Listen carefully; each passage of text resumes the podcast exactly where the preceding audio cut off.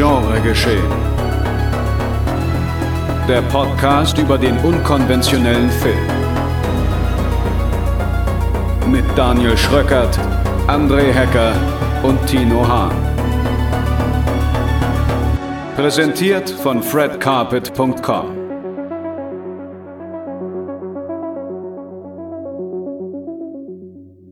Wir haben uns vorgenommen, im Leben zu nichts zu kommen. Und genau deswegen begrüßen wir Sie, meine sehr verehrten Damen und Herren, ganz herzlich zur Genre geschehen. Eine etwas andere Ausgabe heute, denn wir sind erstmals nur zu zweit. Nein, wir sind erstmal nur zu zweit. Ich begrüße ganz herzlich meinen Kollegen Tino Data Hahn. Moin, moin. Und mein Name ist Daniel Shortround Schröckert. Wir heißen euch herzlich hier willkommen bei Genre Geschehen und Fred Carpet. Und hier ist das folgende Programm. In der heutigen Ausgabe reden wir über das etwas andere Beziehungsdrama Fresh. Wir reden über das Multiversum Martial Arts Familiendrama Everything Everywhere All at Once. Und wir reden mit Kollege Varion über das Ultradrama Hooligans, aka Green Street Hooligans. Viel Spaß! So, ja, warum sind wir nur zu zweit? Weil unser lieber Kollege André Hecker im Heimaturlaub weilt. Der kann heute leider nicht dabei sein. Deswegen gibt es heute auch kein Schrecken vom Amazon, weil das wäre ja unfair, die beiden Herren. Kann man nicht, kann ich das schon verraten? Ja, ne? Ja, das kannst du ja. schon mal verraten. Das wäre unfair, denn die beiden Herren hatten tatsächlich beide recht. Und auch unsere aufmerksamen Zuhörerinnen und Zuhörer hatten natürlich recht. Ich Idiot habe verpeilt, dass diese Inhaltsangabe von American Werewolf in London, dass ich die schon mal vorgelesen hatte. in, glaube ich, Ausgabe 29, wenn ich das richtig in Erinnerung habe. Vielen Dank nochmal an äh, Twitter-User oder Userin Istadinaris. Die hat es nämlich, oder der hat es nämlich schon äh, relativ schnell erkannt und ich habe mich noch gewundert. Ne? Ich lese diese Inhaltsangabe vor und denke mir so, warum habe ich die denn nicht schon früher mal benutzt? Also warum bin ich nicht schon früher drauf gekommen? Ich habe nicht mal so ein Déjà-vu gehabt, eine Andrea anscheinend auch nicht. Also das ist auch offenbarend, dass unsere, und natürlich sehr, sehr erfreulich, dass unsere Zuhörerinnen und Zuhörer offensichtlich bessere Gedächtnisse haben als wir selbst. Ja. Ja.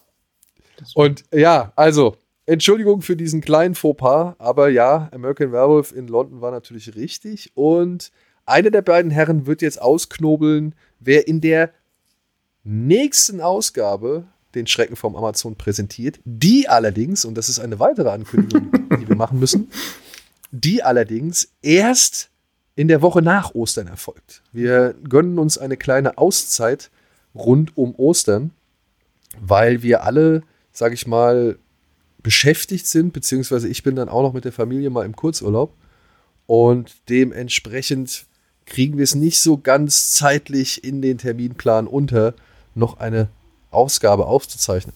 Ja. Aber haben wir auch eine positive Ankündigung für die heutige Folge oder ist alles nur? Ja, erstmal, man muss ja erstmal okay. die schlechten, äh, first the bad news, aber dann jetzt zu den guten Nachrichten. Okay. Denn wir reden heute nicht nur über drei echt interessante Filme, wenn nicht sogar fantastische Filme. Wir haben auch noch einen weiteren Gast für den dritten Film hinzugezogen.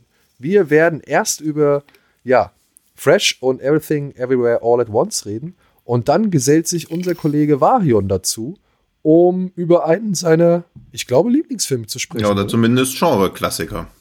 Ja, das werden wir dann ihm alles aus der Nase gleich rausziehen. Genau, das werden wir ihm alles aus der Nase gleich rausziehen, aber ich glaube, in diesem Sinne habe ich jetzt erstmal alle Ankündigungen präsentiert, die wir präsentierten sollten, oder? Genau, das war sehr fresh, was du da gerade gemacht hast. Genau, und damit ohne weitere Umschweife wundervoll eingeführt zu Fresh, dem Regiedebüt von Mimi Cave, der jetzt äh, ab dem 15. April bei Disney Plus erhältlich ist, aber auch jetzt schon im Rahmen der Fantasy Filmfest Nights, lieben Gruß an die Kollegen dort, ja, äh, im Rahmen der Fantasy Filmfest Nights schon in Deutschland getourt ist, sage ich jetzt mal, oder in Deutschland halt gezeigt wurde auf der Leinwand. Und ja, in Fresh geht es um folgende und möglichst geheim gehaltene Geschichte. In Fresh trifft Noah, gespielt von Daisy Edgar Jones, den verführerischen Steve, gespielt von Sebastian Stan, in einem Supermarkt. Frustriert von Dating-Apps ergreift sie die Gelegenheit und gibt ihm ihre Nummer. Nach ihrem ersten Date ist Noah hin und weg und nimmt Steves Einladung zu einem romantischen Wochenendtrip an, nur um herauszufinden, dass ihr neuer Liebhaber ihr seine ungewöhnlichen Vorlieben verschwiegen hat. Ja. Ja. ja, das ist natürlich wieder so, ah, ungewöhnliche Vorlieben, naja, Schwamm drüber ist ja bloß Horror. Aber das, das Ding ist, es ist ein bisschen schade, weil der Film sabotiert sich ja schon, oder nee, wird ja von, von, von, sag ich mal, anderen Seiten schon her sabotiert. Also, hm. wenn man den Film, sag ich jetzt mal, ohne Vorwissen sehen würde, was heutzutage natürlich vollkommen unmöglich ist oder schwierig ja. ist. Schwierig, ja, nicht unmöglich. Aber es ist wirklich sehr schwierig, sag ich mal, bei so einem Film, glaube ich, dann wirklich gar nichts mitzubekommen und den völlig unbefangen und uninformiert zu sehen. Und der Film wird ja schon, sage ich jetzt mal, in eine gewisse Ecke gedrängt, dadurch, dass er auf dem Fantasy-Filmfest läuft. Das soll jetzt nichts, das ist jetzt nicht böswillig gemeint oder so, aber das ist ja schon einfach so, der Film wird ja nicht ohne Grund auf dem Fantasy-Filmfest Ja, laufen. und auch die Altersfreigabe ist schon ein Hinweis darauf, dass es möglicherweise nicht aus sexueller Sicht oder dass keine Rom-Com mit, mit eindeutigen Szenen sein wird, bloß das Filmplakat an sich ist ja auch schon ein einziger Spoiler. Ja. Also es ist sehr schwierig an den Film komplett unvoreingenommen reinzugehen, weil man muss auch schon, ja, man muss schon ganz schön auf den Kopf gefallen sein, um nach mehr als 20 Minuten sich nicht schon zu denken, pff, das geht in eine weirde Richtung. Aber die ja, ersten aber 15 Minuten, also ich glaube, wenn man den in der Sneak Preview sieht, das nee, hat schon nee, einen Aha-Effekt. Ge genau, genau, genau. Also für eine Sneak Preview wäre hm. dieser Film meiner Ansicht nach perfekt. Ja. Und ich finde, es ist sogar noch länger. Ich habe auf die Uhr geguckt. Es sind die ersten 30 Minuten ist dieser Film eigentlich ja eine Romanze. Hm. Und du, also so ging es mir. Ich habe den, ich habe den mit meiner Frau zusammen geguckt und ich dachte mir so, und ich habe sie auch irgendwie, glaube ich, während der ersten halben Stunde gefragt, von wegen so, muss man sich jetzt hier eigentlich bedrohlich fühlen? So? Also, also mhm. fühlt es sich bedrohlich, wirklich bedrohlich an? Ich meine, ich weiß, worauf dieser Film hinausläuft, weil ich weiß, mhm. wo, wo, wo dieser Film gelaufen ist. Ich weiß, ich habe den Trailer gesehen, so ich, ich ahne mhm. Irgendwie schon anhand des Plakats, was es sein kann, so. Und ich frage mich trotzdem, muss ich das jetzt als bedrohlich empfinden? Ist es nicht einfach eine stinknormale Romanze, die jetzt hier ja, zu sehen ist. Das finde ich nämlich auch, dass der Film das echt gut hinbekommt, weil es gibt halt so ein, zwei kurze Momente, wo man so denkt, pff, da schon so die erste Red Flag so ein bisschen, weil er halt zu zu gut aussieht und zu charming ist und auch diese Kennenlernszene eigentlich zu süß ist, um wahr zu sein. Aber da denkt man halt noch so, okay, im Rom-Com-Genre ist das völlig okay. Und das ist süß und niedlich, ein bisschen zu niedlich, aber das machen Filme ja oft so, dass halt, also das halt einfach larger than life ist, aber gleichzeitig trotzdem immer noch was, wo man denkt, ach, das kann schon passieren. Und das erste Mal, wo ich dann so dachte, uh, ist dann, wo er eine Nachfrage zu viel stellt zu einem Thema, was halt scheinbar völlig irrelevant eigentlich sein müsste, wo man man ja. dann halt schon so merkt, okay, das scheint schon so ein bisschen durch, weil man ja eigentlich gerade auch so durch die jüngste Popkulturgeschichte eher in die Richtung gepolt ist, dass es so ein, ein Spielfilm-Variante von You wird. Ja, ja. Ja, und da wären wir eigentlich schon, glaube ich, bei dem, was mich bei diesem Film eigentlich schon ein bisschen gestört hat, muss hm. ich sagen. Ja, ich, also ich kann es direkt vorwegnehmen. Ich finde den Film gut. Also mir hat er, mir hat er wirklich gut gefallen, aber mhm. aufgrund von anderen Themen oder halt Inhalten oder halt auch inszenatorischen Details. Mhm. Aber es gab eine Sache, die fand ich irgendwie, die fand ich ein bisschen ätzend. Mhm. Ich, ähm, das ist so dieses Ding, was ich auch immer habe mit so Highschool-Filmen, weil ich mir halt immer denke, so, ja, was ist denn jetzt zuerst da gewesen? Also dieses Henne-Ei-Prinzip. Hm. Weißt du, gab es zuerst die Klicken in der Highschool hm. oder haben sich diese Klicken in der Highschool erst aufgrund der Popkultur, die gedacht hat, ja, hm. wir müssen hm. jetzt hier mal für den Zuschauer klar machen, wer, wer, wer ist, ja, ähm, Deswegen gibt es die, die, die Sportfreaks, deswegen gibt es die Schülerprinzessinnen, deswegen gibt es die Streber, deswegen gibt es die Rowdies oder Punks, deswegen gibt es die, was weiß ich was, weißt du so. Also Breakfast Club, war zuerst der Breakfast Club mhm.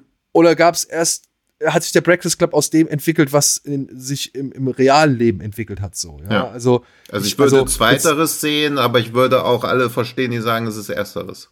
Ja, also, weil, und selbst wenn es nicht so war, Hm. sondern selbst wenn, wenn Breakfast Club oder solche Filme oder früh ältere Filme sogar noch, selbst wenn die nur, sag ich mal, Strömungen aufgenommen haben, die Drehbuchautoren mitbekommen haben aus ihrer eigenen Highschool-Zeit und so weiter, glaube ich schon, dass ich gewisse Klischees, gewisse, ja, gewisse Typen, gewisse Dinge schon eben halt auch aufgrund der Popkultur heraus entwickelt haben Hm. und vielleicht deswegen auch immer etwas schlimmer oder übertriebener und überzeichneter wurden, als sie es vielleicht am Anfang mal gewesen sind. Hm. Ja.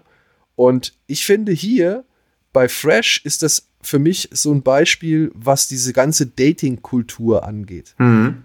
Ja, weil es wird schon echt alles so als selbstverständlich hingestellt, was jetzt durch Medi also durch moderne äh, Medien Ja. oder, oder digitales, durch das digitale Zeitalter irgendwie sich entwickelt hat, dass das andere irgendwie vollkommen ausgeschlossen wird. Ja, Also dieser Film, dieser Film erzählt mir ja tatsächlich, dass es vollkommen selbstverständlich ist, jemanden über eine Dating-App Mhm. zu treffen Hm. und wenn der kein Instagram-Profil hat, dann sollte ich schon vorsichtig sein. Ja, das, Und da das- wollte ich nämlich auch noch drauf raus, weil mir das auch aufgefallen ist, dass du ja quasi seit 10, 12, wie viele Jahren bist du aus dem Dating-Game raus? Ja, Ja, eben, dass, dass ich halt auch so dachte, dass du ja dann auch so diese ähnliche Wahrnehmung dann auch haben wirst, während ich mir halt so denke, ja, das stimmt so. Also aber komplett, Alter, ich kann mir nicht Ja. vorstellen, dass, dass, dass Menschen sich nur noch so kennenlernen. ja, aber wo soll Und- man denn sonst Menschen kennenlernen? An, also an alle Ja, jetzt Orte, an- an, die ich gehe, das sind Orte, wo ich niemanden kennenlernen möchte. Also ich will niemanden im Club kennenlernen, weil feiern gehen und da jemanden kennenlernen ist schwierig. Im Kino ist es ebenso schwierig, jemanden kennenzulernen, weil soll ich da einfach zu jemandem hingehen und sagen, hallo, na, wie gefällt dir der Film? Gleich passiert dieses und jenes. Ich habe ihn nämlich zum dritten Mal schon gesehen, aber ich bin kein Freak.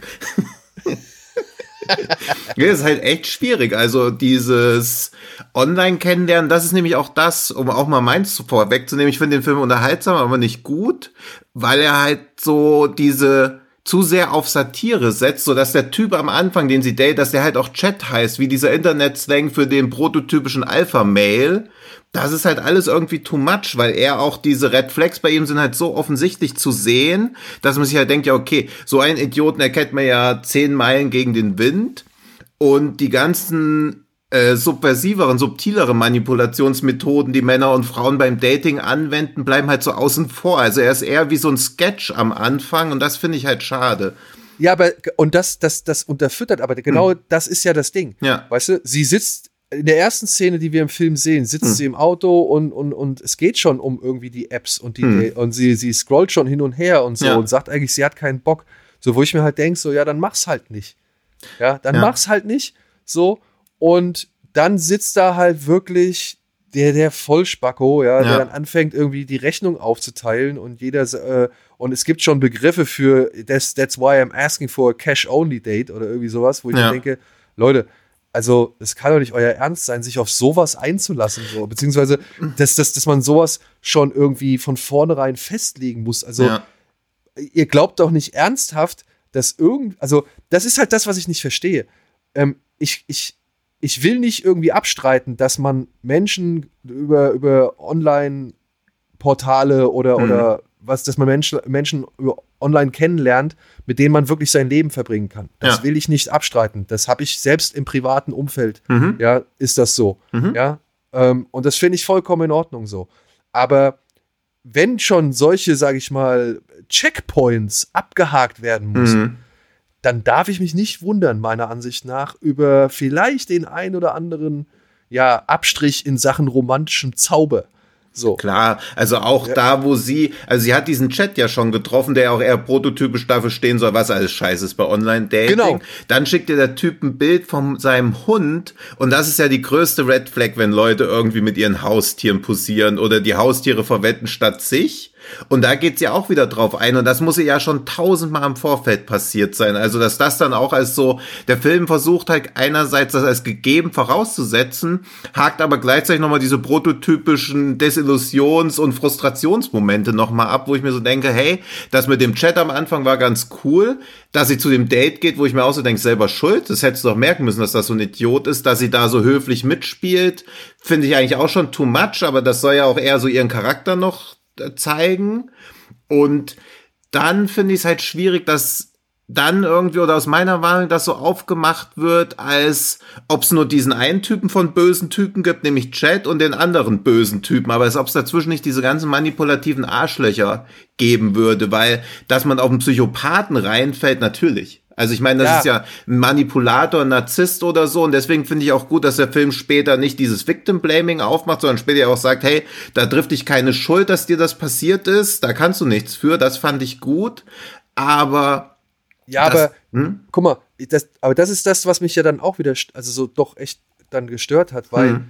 ich habe die Option, ich, ich mach's mit Tinder oder irgendwelchen anderen äh, Apps hm. oder, oder, keine Ahnung so. Und, und ich habe so einen Idiot wie Chat dahin, also ich habe so eine Karikatur wie Chat.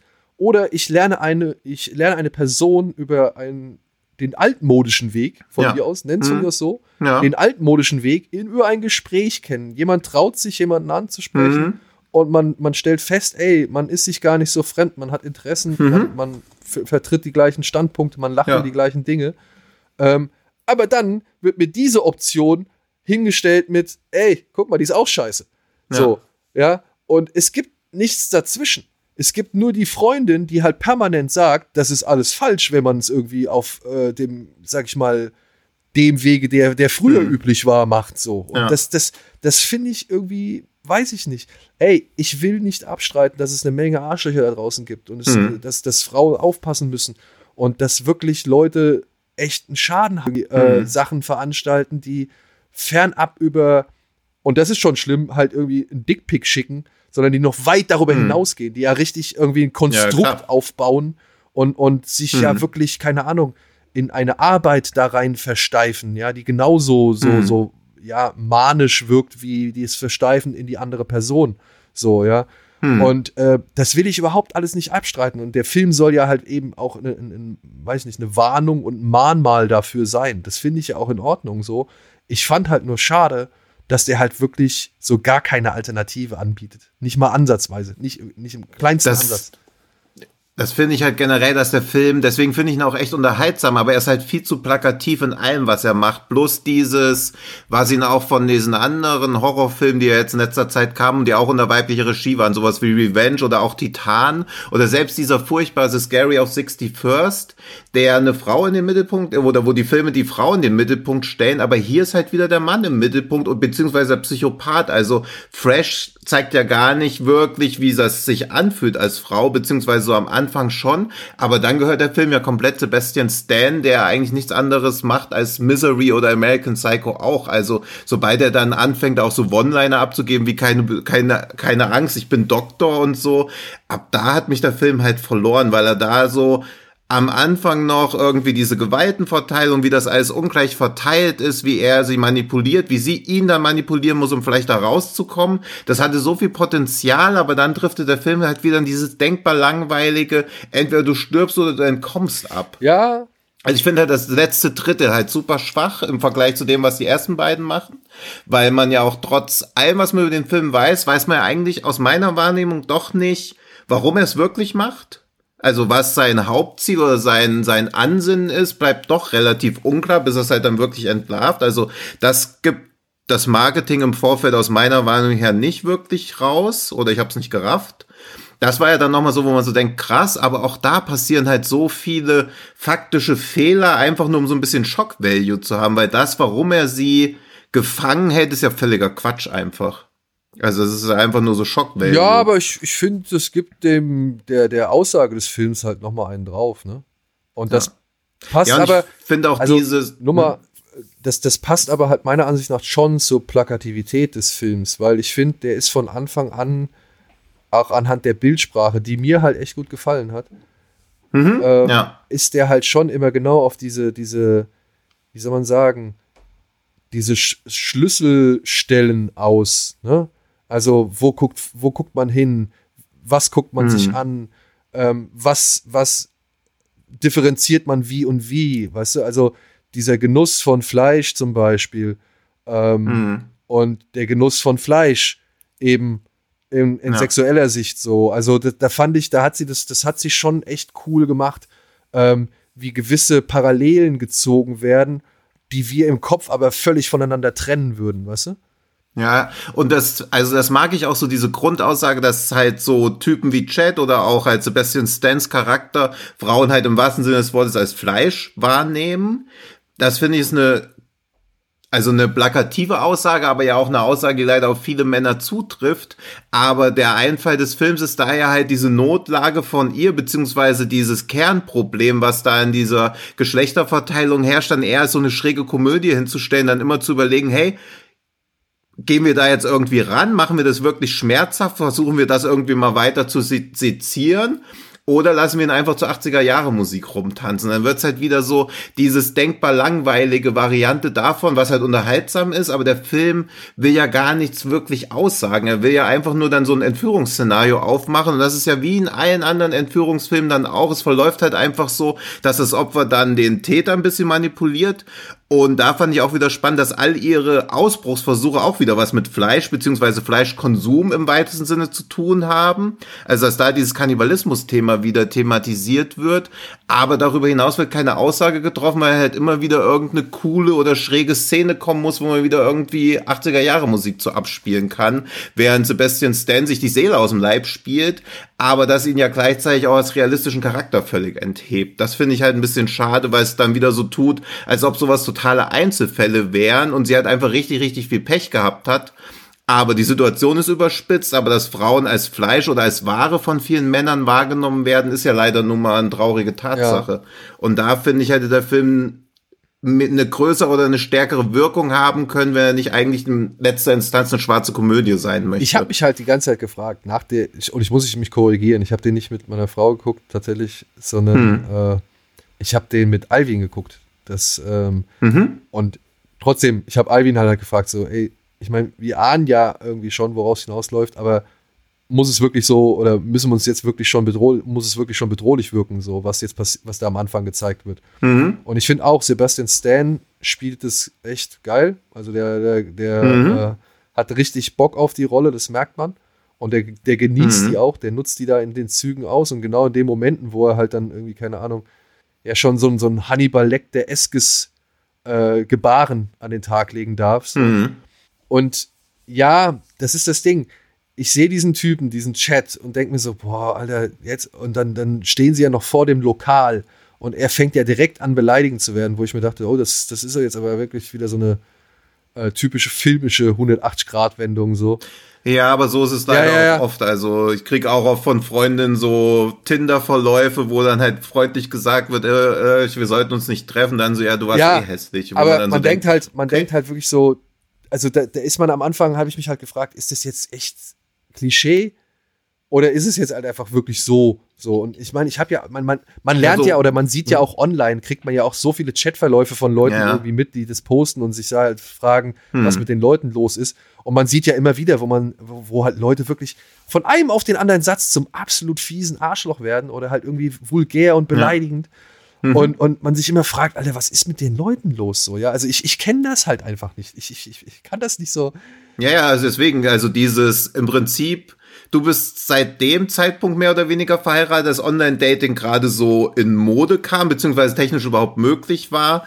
Und wenn innerhalb von so kurzer Zeit schon Klischees entstehen müssen, Klischees basieren ja zu einem Teil auch immer auf ja, Wahrheit. Ja, klar. Also deswegen ist das leider schon so. Dass Leute das in echt sagen, ist natürlich also filmischen, der filmischen Inszenierung geschuldet. So jemand hätte es, glaube ich, auch eher verbal geschrieben, weil dieser Chat wirkte ja auch gar nicht so. Aber auch dieses auf sie zugehen, wo sie dann so irgendwas sagt und er denkt so, dass sie ihm jetzt gesteht, dass sie sich unsterblich in ihn verliebt hat. Auch so Menschen, die halt so komplett tone-deaf in Situationen sind und gar nicht erkennen, wie scheiße das eigentlich gerade alles läuft oder so. Und die dann so denken, hey, das muss ja super sein. Also auch das habe ich schon oft genug mitbekommen, beziehungsweise erzählt bekommen. Also ich fürchte, der Film übertreibt dann keiner Weise. Aber ja, und, und dann geht es aber, halt so dieses relativ Normale los. Und, Und hm. dann geht's das, das relativ äh, genreartige los. Und trotzdem, hm. ich musste zwischendurch wirklich manchmal immer wieder echt so ganz kurz laut auflachen. So, so, wo ich immer, wo ich mich immer wieder hm. gefragt habe, scheiße, durfte ich jetzt lachen? Sollte ich jetzt lachen? So, aber gerade, mhm. weiß ich nicht, auch was Sebastian Stan nicht nur unbedingt sagt, sondern halt auch macht oder, oder wie es, und aber auch ähm, Frau Daisy Edgar Jones, die ich hier mal nochmal mhm. hervorheben möchte. Ich fand, die macht das gut. Ich habe erst am Anfang gerätselt, ja. ob es Dakota Johnson ist, die ich irgendwie nicht richtig erkenne. Aber mhm. ähm, hier muss ich sagen, also das, das macht sie echt gut. Und ich, ich bin auch mit ihr so mitgegangen und ich habe auch verstanden, so wie sie versucht, gewisse, sag ich mal, Emotionen und Gedanken irgendwie auszudrücken. Jetzt rein mimisch, weil sie mhm. ja auch nicht wirklich viel reden kann in dem Moment und nicht so viel preisgeben ja. kann. Also ich finde, die hat das schon, die hat das auch echt gut gemacht. Und ja, irgendwie war ich halt hin und her gerissen zwischen, okay, das ist schon eigentlich echt fies, auch mit der Hintergrundgeschichte. Mhm. Ich finde die schon recht, also ich finde die schon fies so. Das ist schon ja. überspitzt. Und ja, manchmal ist es halt beißend komisch, sag ich mal, in, diesen, in diesem Zusammenhang. Ja. Ja, durch die Inszenierung halt. Also ich finde, man muss auch kein schlechtes Gewissen haben, wenn man da in einigen Szenen lacht, wo man vielleicht nicht lachen sollte. Aber wenn man die Situation komplett aus der Frauenperspektive erzählt hätte, wäre da ja nichts zu lachen. Genau, Genau, also genau, genau. Ja, also spätestens ab der einen Bestrafungssequenz ist ja jeglicher Humor eigentlich weg, aber der Film bleibt ja trotzdem tendenziell bösartig ja. komisch, eben weil Sebastian Stan so einen so einen überzeichneten Psychopathen spielt, weiterhin ja auch charismatisch bleibt der ganze Film. Man merkt an der Stelle schon, er will ja auch gar keine größere Aussage treffen, sondern einfach nur so ein Albtraum-Szenario fast aller Frauen in Dating-Situationen nehmen und das finde ich halt auch ein bisschen perfide, weil ich als Mann muss ja nie Angst haben vor so einer Situation. Also es gibt ja irgendwie diese, dieser Satz, der so das Dilemma zwischen Gewalt, Männer, Frauen gut auf den Punkt bringt. Dass die größte Angst, die du beim Daten haben musst, ist halt, dass die Frau dich auslacht wegen irgendwas oder auch beim Sex dich auslacht, weil dein Penis zu klein ist oder sonst irgendwas. Die größte Angst, die eine Frau haben muss, ist, dass sie totgeschlagen ja, wird. Ja. Und das bringt der Film ja leider nie wirklich auf den Punkt, was das für eine Paniksituation für sie einfach eigentlich darstellt. Und das finde ich ein bisschen schade. Will ich ihm auch nicht zu sehr zum Vorwurf machen, weil von Anfang an sich ja als Comedy inszeniert. Aber es ist halt eine verpasste Chance, gerade wenn du einen Horrorfilm unter weiblicher Regie hast, wo du am Anfang auch denkst, okay, es geht auch eigentlich in erster Linie um die Frauenfigur, bis dann halt das Schiff wieder passiert und sie eher dieser Faszination des bösen Typen erliegen. Weil dass man Sebastian Stan nicht bis zum Ende des Films irgendwie trotzdem Fackelbill findet, kann halt auch niemand von der Hand weisen. Also er wird ja nie hassenswert, sondern eher so, ah, das ist schon ein fieses Schwein, aber irgendwie ist er auch ganz ja, süß. Ja, ja. Und das ist halt so perfide, wenn so eine Inszenierung von so offenkundiger Gewalt gegen Frauen das dann nicht schafft. Das ist ja auch das große Problem bei You halt auch, dass man die ganze Zeit denkt, ah, was Fabian Käufer da macht. Ich bin ihm zwar, ich bin ihm zwar böse, aber irgendwie ist er auch weiterhin ganz ja, cute. Wie, wie, will man Fabian, ja genau, ja. Wie, was will man Fabian übel nehmen?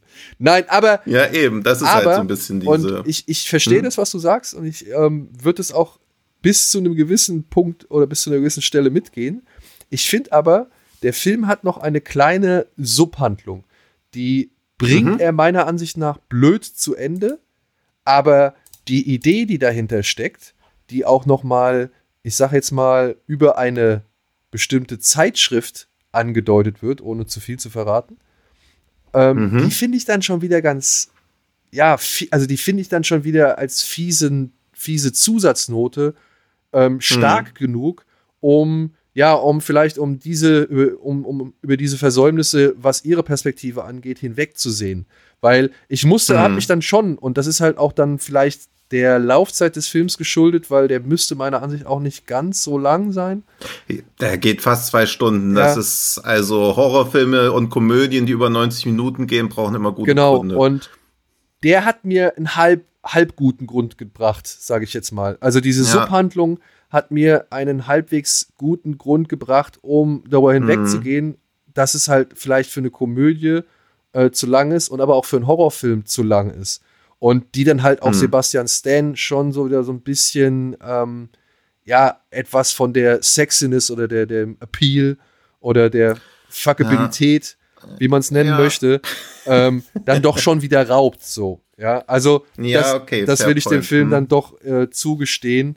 ähm, weil er auch da, sage ich mal, eine gewisse Kaschierung schafft, die er doch über einen ganz guten Zeitraum aufrecht erhält. Also das fand ich schon Ja. äh, legitim so. Ich finde ihn insgesamt ein bisschen zu lang. Ich finde auch das letzte Drittel, Ja. da sind so zwei, sag ich mal, auch Plotpoints, die er meiner Ansicht nach irgendwie einfach offen lässt, wo ich mich gefragt habe, aber was ist denn jetzt mit dem und dem oder der und Fand der ich Sache? auch und dass das auch so, ich dachte auch erst, das ist doch schon offensichtlich und dann fängt es irgendwie nochmal an oder es wird nochmal irgendwie erläutert, wo ich so dachte, hä, was will er denn jetzt von mir? Also habe ich das schon als gegeben vorausgesetzt und war noch gar nicht gegeben.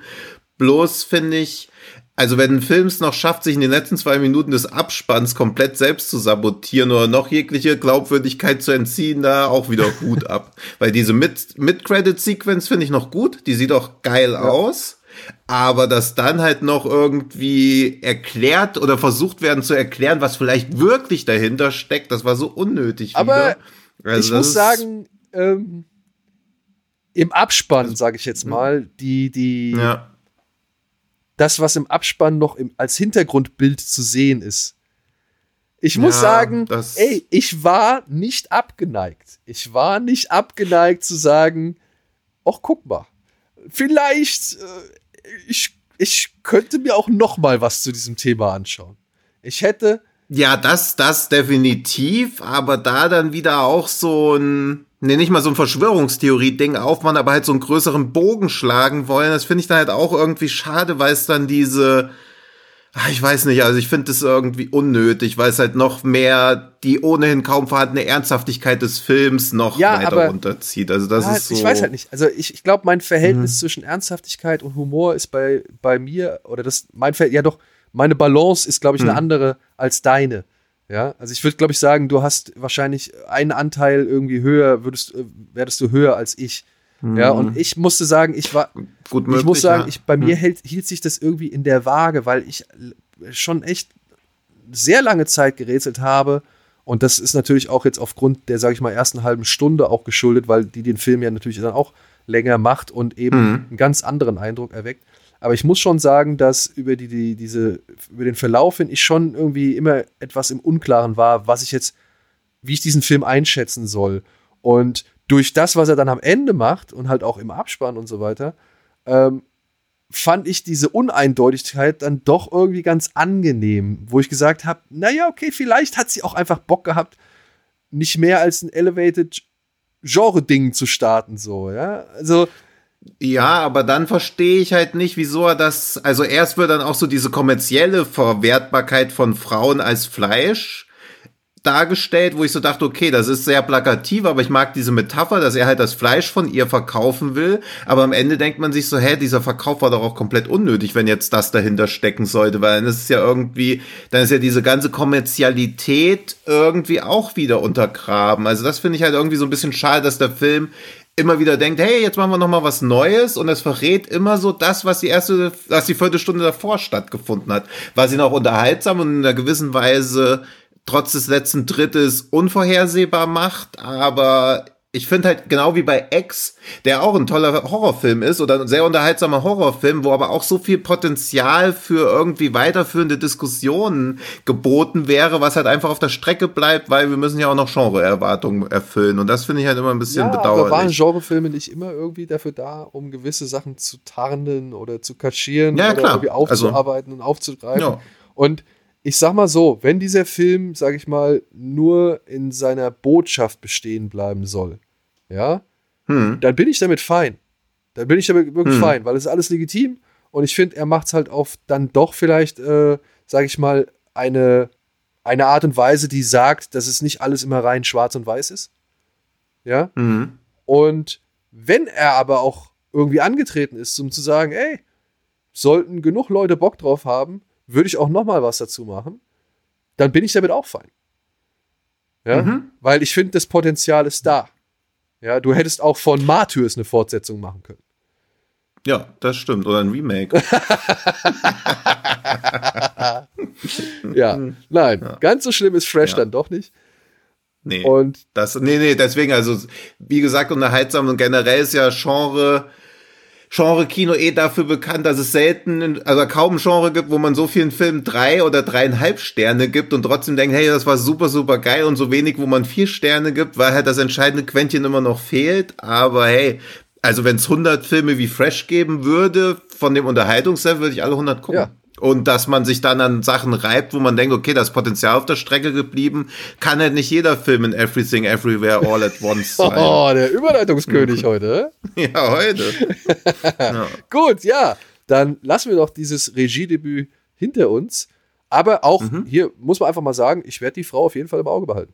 Also absolut. Ähm, ich ja. möchte gerne sehen, was sie als nächstes macht. Da bin ich gespannt. Ja, ist ja auch von Adam McKays Produktionsfirma, der noch ein paar ganz gute Horrorfilme in der Schublade hat. Also irgendwie hat er sich jetzt auf Succession, Filme wie Don't Look Up und Horrorfilme fokussiert. Also und HBO Doku-Serien. Ja. Ich bin dabei. So hat jeder sein äh, ja. Päckchen zu tragen. Nächster Film, den er in der Mache hat, ist mit Anna Taylor-Joy und Nicholas Hoult, heißt The Menu, wo ein Pärchen auf eine Insel fährt, wo es was ganz Besonderes zu essen geben soll. Also thematisch ist, vielleicht macht er jetzt ein Jahrzehnt einfach nur Horror, ich nehme an, dass es Horror ist, also ich wüsste nicht, was es sonst sein sollte, um Lebensmittel. Also why not? Why not? Ist jetzt, ja. Denn essen müssen wir alle. Und ja. irgendwann wird's knapp, wenn wir so weitermachen. So. Ja. Und ich bin jedenfalls froh, dass ich nie in den Waschsalon muss, um nochmal eine Überleitung zu schaffen. Weil es ist immer so, wenn ich in Berlin an Waschsalons vorbeilaufe, das, das stelle ich mir mal als meinen persönlichen Albtraum vor, da zwei Stunden auf diese Wäsche zu warten. Tja, ich habe das Glück, ich wohne ja. tatsächlich über so einem Waschsalon. Ja, stimmt. Stimmt. Ich wohne ja. über so einem Waschsalon. Ein Waschsalon, den Emily, Evelyn Wang betreibt. Ja, also so ein, wie Evelyn Wang betreibt. Ja, wir ja. reden jetzt über Everything, Everywhere, All at Once. Und ja, auch hier versuchen wir uns so kryptisch wie möglich zu halten mhm. und gleichzeitig aber auch, ja, fair gegenüber dem Hype zu bleiben und die Erwartungen hoffentlich richtig einzuordnen. Ja, mhm. dieser Film ist ja der zweite Film, wenn ich es richtig verstanden habe, des Regieduos Daniel Kwan und Daniel Scheinert. Also Daniel, ja. Also zumindest den zweiten, den sie zusammen gemacht haben. Es gab noch The Death of Dick Long, den einer von beiden alleine gemacht hat, aber noch Swiss Army Man der zweite. Genau. Von den Daniels. Von den Daniels, den sogenannten Daniels. Ja, und darin geht es um folgende Geschichte. Waschsalonbesitzerin Evelyn Wang geht im Chaos ihres Alltags unter. Die bevorstehende, der bevorstehende Besuch ihres Vaters überfordert sie. Die Wünsche der Kunden bringen sie an ihre Grenzen und die anstehende Steuererklärung wächst ihr komplett über den Kopf. Der Gang zum Finanzamt ist unausweichlich, doch während sie mit ihrer Familie bei der Steuerprüferin, gespielt von Jamie Lee Curtis, vorspricht, wird ihr Universum komplett durcheinandergewirbelt. Raum und Zeit lösen sich auf und die Menschen um sie herum haben, ebenso wie sie selbst, plötzlich weitere Leben in Parallelwelten.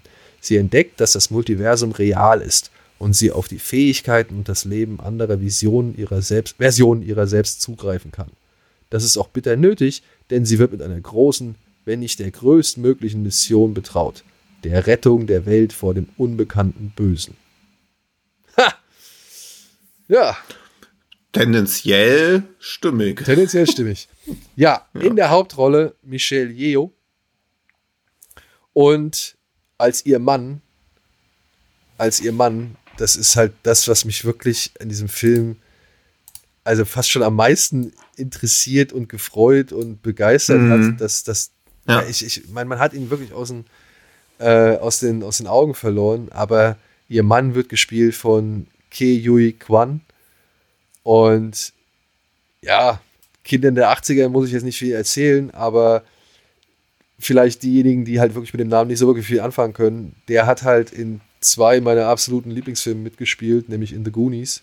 Dort spielt er den Data und in Indiana Jones Tempel des Todes, dort spielt er den sogenannten Short Round oder Shorty, den kleinen Jungen, mit dem Indiana Jones durch die Gegend zieht. Und der hat halt wirklich Ewigkeiten nichts gemacht, ne? Also. Ja, ich habe nämlich dann auch nochmal geschaut, warum er weg war, weil ich meine, er spielt da ja auch fantastisch. Also es gab ja gar keine Gründe eigentlich, warum er als Schauspieler weg vom Fenster war, aber er war auch unter anderem Regieassistent bei 2046 von Wonka Wai und Stunt-Choreografer X-Men. Also er hat schon ein sehr untriebiges und sehr breit gefächertes Talentefeld da für sich irgendwie in Hollywood beackert. Ja. Ich meine, ist schon krass. Außer Steinzeit Junior, da habe ich ihn noch einmal gesehen. ja. Und dann aber auch wirklich nichts mehr. Und er hat auch dann zwischen 2002 ja. und 2021 wohl nicht viel gemacht. Ja. Und ja. jetzt ist er plötzlich mit Everything, Everywhere, All at Once äh, dabei. Und dass du jetzt sagst, er hat bei Wonka Wai Regieassistent gemacht, ist natürlich umso stimmiger. Hm. Denn ähm, das ist ja auch ein essentieller Bestandteil dieses Films. ja, das stimmt. Eine gewisse Wonka-Wai-Ität. Ja. Ähm, und ja, ey Leute, ist der Hype gerechtfertigt? Dieser Film ist gerade der bestbewertetste Film auf Letterbox und wird von Regisseuren und Kollegen irgendwie in, in den höchsten Tönen gepriesen. Edgar Wright hat irgendwie äh, geschwärmt, hat irgendwie einen Thread äh, äh, auf Twitter veröffentlicht mit, sein, mit seiner Liebe für diesen Film und keine Ahnung. Und es gibt auch schon wieder Leute, die sind davon genervt und fragen sich, ey, kann das wirklich alles wahr sein? Tja, was sagen wir da? Also ich würde sagen, der Hype ist absolut gerechtfertigt. Das ist dieser, auch wenn es halt so eine absolute Binse und Phrase ist, aber einer der Filme, die man im Kino gesehen haben muss und vermutlich es nicht bei einer Sichtung belassen wird. Ja. Mir geht's jetzt jedenfalls so, dass ich natürlich auch noch nicht im Kino gesehen habe, sondern wir haben freundlicherweise einen Screener zur Verfügung gestellt bekommen und ich dann auch komplett geblättet war, weil er natürlich diese Multiversums-Sache nicht wie Marvel relativ easy aufmacht und jederzeit übersichtlich, sondern er halt dann wüst zwischen den einzelnen Welten und Charakteren springt, man aber trotzdem nie die Übersicht verliert. Also das ist wieder einer dieser Filme, die sich super komplex und so mindfuckig anfühlen, aber man nie den Eindruck hat, dass man den roten Faden verliert. Und das finde ich schon immer eine extreme Leistung aller Beteiligten, dass man die ganze Zeit so denkt, okay, das ist ziemlich viel und ich muss jetzt Sachen im Hinterkopf behalten, aber es funktioniert alles. Und ich weiß noch am Anfang, also man wusste ja nur, dass es wahrscheinlich sehr komplex wird. Und am Anfang reden sie irgendwie von zwei verschiedenen Arten von weißer Farbe. Und da dachte ich schon so, ach du Scheiße, jetzt muss ich mir schon irgendwas mit verschiedenen Farben merken, weil das spielt bestimmt nochmal eine Rolle. Dann wird am Anfang so ein Fußhocker zweimal groß inszeniert, der so hin und her geschoben wird, wo ich so dachte, oh nein, das spielt auch noch eine Rolle. Ich bin nach, zehn Minuten muss ich mir schon so viele Details merken, aber dann geht's doch in eine ganz andere Richtung. Also ich hatte kurz so ein bisschen diese diese Primer-Angst oder so, dass man sich Sachen merken muss, die man unmöglich verstehen ja, kann. Da, also das, das, das hm. hatte ich auch. Also beziehungsweise ich bin in diesen Film rangetreten mit einer gewissen Angst. So von wegen, ja. ey, den, den feiern alle ab. Scheiße, Alter. Ja. Ich hoffe, ich verstehe das alles so, ja. Das ist wahrscheinlich, hm. dann, dann siehst du auch schon in den ersten Momenten, spricht Michel Yeo und äh, Quan, äh, die sprechen dann halt irgendwie schon Chinesisch und es wird untertitelt. Und ich denke mir nur, fuck, hm. fuck, ey und oh, sie werden in diesem Spiegel gezeigt und die Kamera fährt jetzt in diesen Spiegel, du ja, musst aufpassen. Das ja. ist jetzt hier bestimmt Hereditary, jedes kleine Detail, wenn du da irgendwie nicht drauf achtest, äh, wird es dir nachher zu Verhängnis. Mhm. Und, und, ich, und ich saß da wirklich so, bitte lass mich alles verstehen. Bitte lass mich alles verstehen. Ja. Ich weiß gar nicht, ob ich Swiss Army Man irgendwie auch alles verstanden habe. Ich fand den einfach nur schön. So, ja. Und ja, und dann entspinnt sich dieser Film. Und ja, du wirst am Anfang schon irgendwie ein bisschen zugeballert mit ein paar Infos so. Aber mhm. ich muss sagen, je länger dieser Film, und der, der, der nimmt sich eigentlich ja fast schon eine Stunde Zeit, um dich ja. äh, in das komplette Szenario einzuführen und alle Details dieses Szenarios irgendwie ähm, auf alle Details dieses Szenarios mhm. vorzubereiten. Und der füttert das aber dann gleichzeitig mit hervorragenden ja. Kampfchoreografien. Also es gibt wirklich herrliche aufs ja. Man kann es einfach nur so sagen. Es gibt herrliche aufs Maul-Sequenzen. Und dann, der Film ist untergliedert in drei Parts. So viel kann man vielleicht einfach verraten, weil die haben, die, ja. die, äh, ja, ja. die nehmen dann halt Bezug auf den Titel, nämlich Everywhere, Everything und All at Once. Also in diesen drei Parts unterteilt, macht der Film dann plötzlich aber auch ja, so viel Sinn und es fällt dann gerade mhm. in Part 2 und 3 so leicht, das alles ineinander zu setzen und jetzt kommt's, sich auf dann auf das zu konzentrieren, was meiner Ansicht nach, glaube ich, das Wichtigste in diesem Film ist, nämlich die Beziehung dieser Familie, die hier im, im Mittelpunkt ja. steht.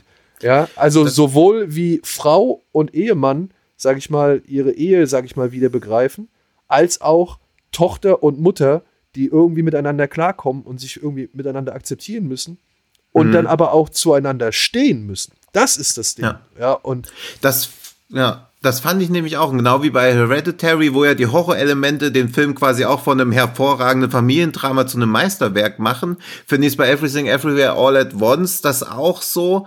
Wenn der so weitergegangen wäre wie die erste Viertelstunde, das wäre einfach nur ein Gänsefüßchen Familiendrama geworden, wie zum Beispiel The Farewell oder so, wo einfach nur ihr alles über den Kopf wechseln, sie das alles irgendwie so zusammenbauen muss und basteln muss und der Film dann darin kulminiert, dass dann diese Geburtstagsfeier von dem Vater stattfindet, sich da alle irgendwie zu versöhnen auf irgendeine Art und Weise, habe ich auch gedacht, wow, einer der besten Filme des Jahres. Also diese ganzen Fantasy-Elemente. Und dann noch mit Jamie Lee Curtis als echt, sage ich ja. mal, rigorose Steuerberater Steuerberaterin oder beziehungsweise Finanzamtbeamtin, äh, äh, die halt vielleicht so irgendwo ihren weichen Kern nochmal findet oder mhm. beziehungsweise mhm. zumindest am Ende sagt, okay, wissen Sie was, wir finden eine Lösung, ja, das, ja. das müssen Sie vielleicht hier noch irgendwie zwei, drei Jahre länger schlucken, aber mhm. wir kriegen das gemeinsam hin, dann wäre ich damit auch fein ja. gewesen, so, ja.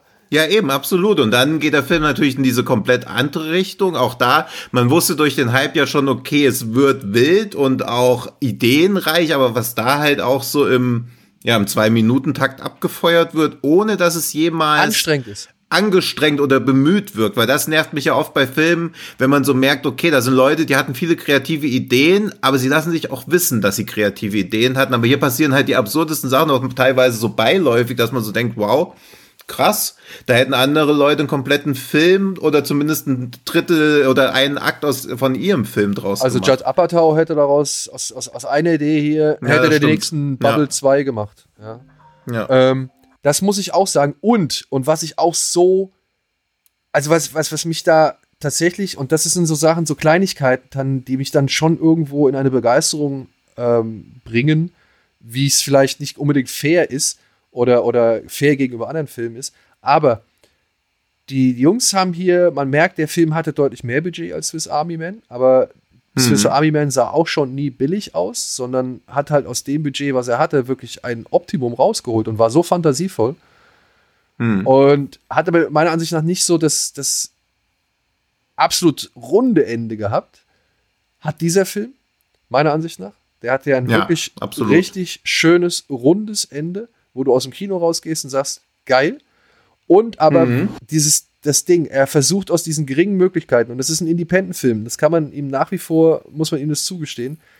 Ja, Budget 25 Millionen und da denkt man so, okay, also ich habe das auch so, dann dachte ich so, okay, der wird schon gut, aber auch eher wild und halt viele coole inszenatorische und visuelle Einfälle, aber actionsequenzmäßig, wo ich halt auch wieder dachte, krass, Ey. also warum gibt es nicht mehr Actionfilme, die nur 25 Millionen zur Verfügung und haben? Und 25 Millionen, um nicht nur diese Actionsequenzen, da würde ich gleich nochmal drauf zu sprechen kommen, zu inszenieren, sondern eben ja. halt auch ein Multiversum darzustellen, das sich halt ja. auch echt wie ein Multiversum anfühlt weil mhm. da sind wirklich in Sekundenbruchteilen, siehst du da Welten oder Szenerien, so, äh, die halt einfach ein Gefühl von Multiversum vermitteln, das die Marvel-Filme mit drei Filmen bisher noch nicht geschafft haben. So. Ja, weil im Prinzip sieht es da immer aus wie eine dreckige Erde. Ja. ja. ja. Und, und, und dieser Aufwand, dieser liebevolle Aufwand, der da drin steckt, ja, in, mit dem geringen hm. Budget so viel wie möglich zeigen zu wollen, das fand ich schon großartig. Aber dann ja dann wirklich noch hinzugehen und so kleine Sequenzen, von denen du denkst, okay, die sind jetzt nicht mehr als ein Gag, wie zum Beispiel das Universum der Wurstfinge, ja, ja. Ähm, wo du halt denkst, okay, das wird jetzt für einen Gag benutzt, daraus hm. nochmal einen eigenen kleinen Mini-Story-Plot zu, zu spinnen, der ja. sowohl zu einer logischen Schlussfolgerung kommt, für das kurze, für die kurze Zeit, mhm. in der er zu sehen ist, wie auch noch emotional wird. Ja, also ja. wirklich nochmal eine emotionale Komponente bereithält und nicht einfach nur, ja, ein dummer Wurstfinger-Gag war, das finde ich Ganz, ganz großartig. Finde ich auch so stark. Also wieder halt auch die ganzen Möglichkeiten von Kino und auch diese Liebe zum Kino auch gefeiert wird. Also dass dieses, was mir, was mir nach RRR auch wieder eingefallen oder zum ersten Mal seit langer Zeit wieder aufgefallen ist, wie sehr ich das mag, wenn Filme mich auch mal so beglückend aus dem Kino entlassen. Also oft ist man ja gerührt oder beeindruckt, aber wenn ein Film schafft, dass man so beeindruckt ist, aber auch irgendwie beglückt. Also da sitzt man ja auch einfach nur staunend da und denkt wieder so geile Idee. Dann wird halt sowas wie Ratatouille ja fast abgefallen gefeiert, dann kriegt irgendwie Wonka Wai wird Ey. noch, vor dem wird sich verneigt. Also wie krass und das einfach ist und wie es, wie harmonisch und homogen sich das genau, anfühlt. Genau, wie, wie harmonisch und homogen. Es ist, es ist die Verbeugung vor Wonka Wai. Ja, der mit den ganzen, wie heißen diese Timelapse-Aufnahmen, die halt diese Hintergründe in, mhm. diesen, in diesen verwischten ja. Zeitlupen oder, oder Time äh, oder, oder äh, Zeitraffern, sag ich mal, mhm. äh, zeigen, so, ne? Allein das schon das, das finde ich halt insofern auch noch geil, dass dann halt Quan äh, Regie, Regieassistent bei Kawaii war, aber auch bei, bei gerade bei 2046 so, ja.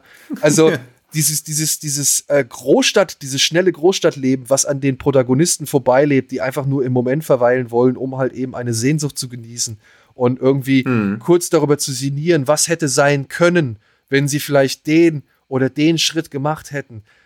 Innerhalb dieses Films, der so wild ist und, und irgendwie Kampfszenen bereithält, wo einer mit einem Hüftbeutel vier Security-Leute auseinander nimmt, so, ja. Ähm, ja. Dass das noch mit da drin steckt, sowohl das, das Feeling dieser Filme von Wonka Wai transportiert, eine eigene Sehnsucht bereithält und dann mhm. halt auch gleichzeitig noch eine schöne Hommage ist. Das ist in, ja. dem, in dem Umfeld, in dem Kontext, in, den, in dem Rahmen der Möglichkeiten, die die hatten, ey, das ist sensationell. Das ist wirklich einfach ja. nur beeindruckend. Und dann kommt noch halt, ja, die Verbeugung von Michelle Yeoh. Also wirklich, was die hier für einen tollen Film kriegt und was die hier halt einfach alles zeigen darf, was sie halt schon konnte. Ich meine, die ist, die ist durch Zufall Miss Malaysia geworden. Ja, hat dann hm. festgestellt, irgendwie, okay, äh, ich kann hier im Film was machen, sieht dann so Leuten wie Sammo Hung bei der Arbeit zu und sagt sich, ey, ich will das auch machen, wird zur Action-Ikone des chinesischen Kinos, trägt original zur, zur ja, Emanzipation der Frauen im chinesischen oder im Hongkong-Action-Kino bei, so. Äh, liefert da schon mit Yes Madam und so richtig die Klassiker ab und geht dann weiter als, als eine der ersten Bond-Girls, die sich richtig zur Wehr setzen können oder beziehungsweise die halt wirklich eingreifen ins Geschehen. Äh, hat mit Tiger and Dragon dem westlichen Publikum das Wuxia-Genre mit näher gebracht, so. Und kriegt jetzt so ein. Ich finde das einfach nur, ich finde das toll. Also, das ist so, mhm. das, das fühlt sich so gut an, dass sie in dieser Rolle schlüpfen darf, so viele Facetten ausleben darf, zeigen darf, wie hübsch sie eigentlich ist, wie, wie, wie normal sie eigentlich sein kann, irgendwie. Der Sexappeal wird gebrochen, er wird so gleichzeitig, er wird irgendwie gleichzeitig nochmal, ihm wird gleichzeitig nochmal Tribut gezollt. Sie, sie darf ihre Kampfkünste irgendwie ausspielen, darf ihr Comedy-Talent nochmal zum Einsatz bringen. Mhm. Ist, ist eine Mutter und eine Frau, die Verständnis zeigt für die lesbische Beziehung ihrer, ihrer Tochter, aber trotzdem Angst hat, es dem eigenen Vater irgendwie zu vermitteln, weil sie halt immer noch eine Tochter ist, die irgendwie ja. die, die Alten ehren will. Da steckt so viel drin. Ja, und selbst diese Themen werden halt nicht einfach irgendwie hinten runtergefallen lassen, sondern lösen sich auch völlig überzeugend und sehr befriedigend auf, ohne dass irgendwas übererklärt ja. wird. Also die, einer der schönsten Momente kommt ja komplett ohne Worte eigentlich aus, aber er sagt halt dadurch alles. Das ist halt richtig, richtig stark, weil sie genau wissen, wann sie was erzählen müssen, wann sie Worte brauchen, wann sie die Bilder sprechen lassen oder wann sie auch einfach mal das Tempo rausnehmen. Ja. Das ist ja gerade so in diesen Wonka Wai-artigen Momenten, wo sie dann einfach mal das Tempo rausnehmen und du denkst so, wow, krass, wie viel da halt gerade passiert in einer der langsamsten Szenen des Films. Also das ist schon. Und dann, und dann siehst du halt irgendwie Quan, ja, der irgendwie vorher so wie der, der, keine Ahnung, der typische Asiate irgendwie, äh, mit seinem Hüftbeutel, äh, mit seinem gestreiften Pulli und seinen, seinen, weiß nicht, seinen, seinen Schlappen da oder seinen Turnschuhen da, seinen billigen Turnschuhen da rumläuft, hm. immer so freundlich ist und irgendwie versucht, das Positive ja. zu sehen. Und der ist dann plötzlich da hier der, der Statesman, weißt du, so der, der galante, ja, der, hm. die, die, die Tony Leon-Kopie, ja, ohne dass es irgendwie, ohne dass er irgendwie an eigener Präsenz verliert, sondern einfach, ja, man, man denkt an Tony Leon, so, und, und er trotzdem schafft er es irgendwie ein, ein, ein Charme und eine Eleganz und eine mhm. Präsenz irgendwie rüberzubringen, ja. die man ihm halt nicht zutraut, wenn man ihn vorher so gesehen hat, ja. Das ist halt auch so stark, dass du irgendwie fast so denkst, ey, wenn die beiden Oscars für beste Darsteller nominiert werden und für beste Nebendarsteller als dieselbe Person für den Film, würdest du denken, ja klar, das ergibt völlig ja. Sinn. Das ist echt stark. Ey, ich, ich, ich glaube, wir haben, ich weiß nicht, müssen wir noch irgendwie groß was sagen. Nee, also glaub, unbedingt reingehen. Also dieser Hype ist völlig gerechtfertigt und ich glaube, selbst wenn ihr danach nicht denkt, dass das der beste Film aller Zeiten ist, weil ich glaube, das wird sich natürlich auch relativieren, dieser Hype eilt ihm jetzt halt schon vor und eine 4,6. Also das ist eben müßig jetzt über so Punktewertung, aber auf Letterbox hat er sich halt jetzt erstmal festgebissen. Aber ich glaube, ihr werdet danach trotzdem im Worst Case denken, hey, inszenatorisch war das großartig, schauspielerisch hervorragend. Vielleicht hat euch die Story nicht gecatcht oder so, oder ich war, es war euch ein bisschen zu absurd, aber es ist halt auch ein Film, wo man am Ende des Jahres immer noch drüber reden wird und dran denken. Und das ist ja auch schon mehr, als man nur 80 Prozent der Filme ja leider und, sagen und, kann. Und das ist das, das, was ich halt auch bei Letterbox geschrieben habe. Es ist halt wirklich ein Zeichen dafür, dass auch im westlichen Kino irgendwie, dass das noch lebt. Ich habe kurz vorher den, den Ja. War gesehen, ne? Den Tiger Schroff War so. Und ich hatte, Ja. ich hatte echt auch wieder eine helle Freude, weil ich mir gedacht habe, ja, Mann, Ja. Alter, gebt mir den ganzen Scheiß, nimmt's nicht alles so Ja, ernst, eben, so, beziehungsweise nehmt's euch übertrieben ernst und aber habt Bock auf das alles. Und das, das merkt man auch bei Everything Everywhere All at Once so. Also ich fand es so Hm. schön, so zwei Filme direkt hintereinander zu sehen, wo man merkt, Kino lebt. Es gibt Leute, die haben Bock, das Medium auszunutzen, die neuen Techniken zu nutzen, irgendwie äh, das mit den Möglichkeiten zu spielen und dann auch diese, ey, die beiden Jungs, ne, diese, das sind ja tatsächlich, oh, darf ich das, darf ich das schon erzählen? Nee, ich will es eigentlich nicht verraten. Es gibt eine Kampfszene, ähm, die Hm. ist echt sehr, sehr lustig. Und es wird eine gewisse Stelle wird auch, äh, oder werden, es werden gewisse Stellen gepixelt, sagen wir es mal so. Und diese Jungs, die das gemacht ist, also die beiden Jungs, die da, zu, die da kämpfen drin, das sind auch die Stunt-Koordinatoren des Films. Die sind noch recht frisch. Die haben bei Shang-Chi mitgemacht. Das sind so Learning by Doing Jungs. Die haben sich das alles irgendwie selbst beigebracht. Und dass die halt wirklich auf so Details achten, wie zum Beispiel so eine kleine Staubwolke, die beim Treffer irgendwie zu sehen ist, wenn der Fuß gegen den Kopf knallt oder so. Ja, Ja. also kleine Sachen. Da muss ich sagen, Hut ab. Ja, also die beiden Jungs werde ich jetzt auf jeden Fall auf der, auf der, auch auf dem Schirm behalten. Lee heißen die, Mhm. glaube ich, äh, beide mit Nachnamen, also LE geschrieben. Und ähm, also das fand ich sehr, sehr beeindruckend. Es gibt ein schönes Making-of, beziehungsweise es gibt so kleine Making-ofs, einen schönen Artikel, äh, den mir jemand bei, bei meiner Letterbox-Review drunter gepackt hat, auf Entertainment Weekly, glaube ich.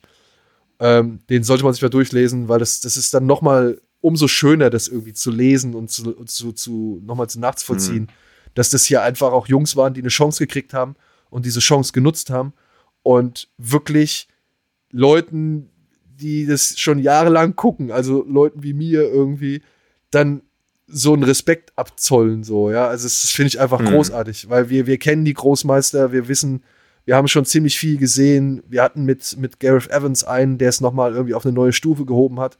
Und dass man hier so Jungs sieht, die das halt auch nochmal mit einem neuen Auge betrachten und irgendwie einfach nochmal ein, zwei andere Perspektiven reinbringen, die man so in Kampfchoreografien noch nicht gesehen hat. Ähm, das finde Hm. ich einfach auch wieder nochmal, das ist, das ist, zahlt wieder auf diesen Film weiterhin ein und ist auch wieder noch eine weitere Bestätigung, warum dieser Film so schön ist und, und so, so sehenswert, weil er halt dann solchen Leuten nochmal die Chance gibt, einmal zu glänzen und zu scheinen und zu zeigen, was sie können. Hm. So. Wie damals, Schönes ja, wie damals bei The Also- Thing zum Beispiel, weißt du? Wo die Ja. Mhm. richtigen Kräfte zusammenkamen und daraufhin hinausgehen konnten in die Welt, um halt, ja, ihr, ihre Kunst irgendwie weiterführen zu können. Hm. Ja, toller Film. Ja. Unbedingt im. Kino. Ja, also unbedingt, im Kino angucken. ich, also ich kann es auch kaum erwarten. Ich meine, ich habe ihn vor zwei Stunden gesehen und kann es jetzt kaum erwarten, ins Kino Ja, zu ich gehen. werde ich werd den Screener, solange wir ihn noch haben, der ist leider zeitlich begrenzt, äh, ich werde den heute Abend auch noch mal gucken. Ich habe Ja. äh, richtig Lust drauf. Und dann gehe ich noch mal ins Kino. Ja. So, an dieser Stelle So. würde ich noch einmal kurz ein paar ähm, Release-Hinweise dalassen. Dann müssen wir das nicht machen, wenn gleich Varion sich dazuschaltet. Nämlich Gunpowder Milkshake erscheint jetzt noch am 14.04. Daneben gibt es noch Bliss von unserem guten Freund, wie heißt der, Joe Joe Begos. Joe Begos. Und am 15.04. kommt auch The Sadness raus. Ungeschnitten. Der jetzt auch im Streaming ungeschnitten gelandet ist, ne? Wenn ich das richtig mitbekommen habe. Das weiß ich gar nicht. Ich gehe nicht jeden Tag auf schnittberichte.com wie André und du. aber einmal die Woche auch. Das weiß ich aber leider Ja. nicht. Also, wir machen jetzt hier an dieser Stelle eine kleine Unterbrechung und freuen uns darauf, hier an der gleichen Stelle dann eben Varion begrüßen zu dürfen, mit dem wir über Hooligans sprechen. Genau. Bis gleich. Dann und auch über den Film.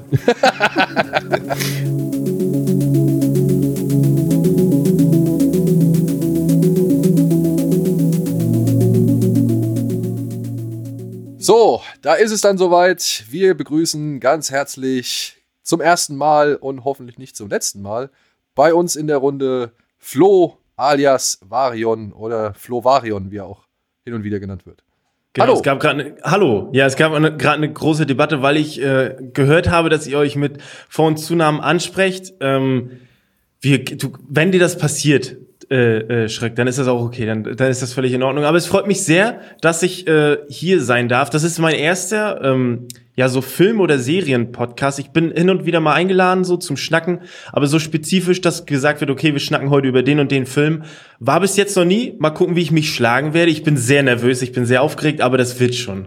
Aber Ja. du bezeichnest dich schon als Filmfan, ne? Also guckst schon. Also ich guck schon Filme, aber ich bin, also ich bin Filmgucker, aber ich bin auch gleichzeitig ein Filmbanause. Tatsächlich. Also ich guck vieles, aber ich habe vieles auch nicht geguckt. So, ich bin so, ich bin so ein Hybrid aus Filmfan und Andreas Links.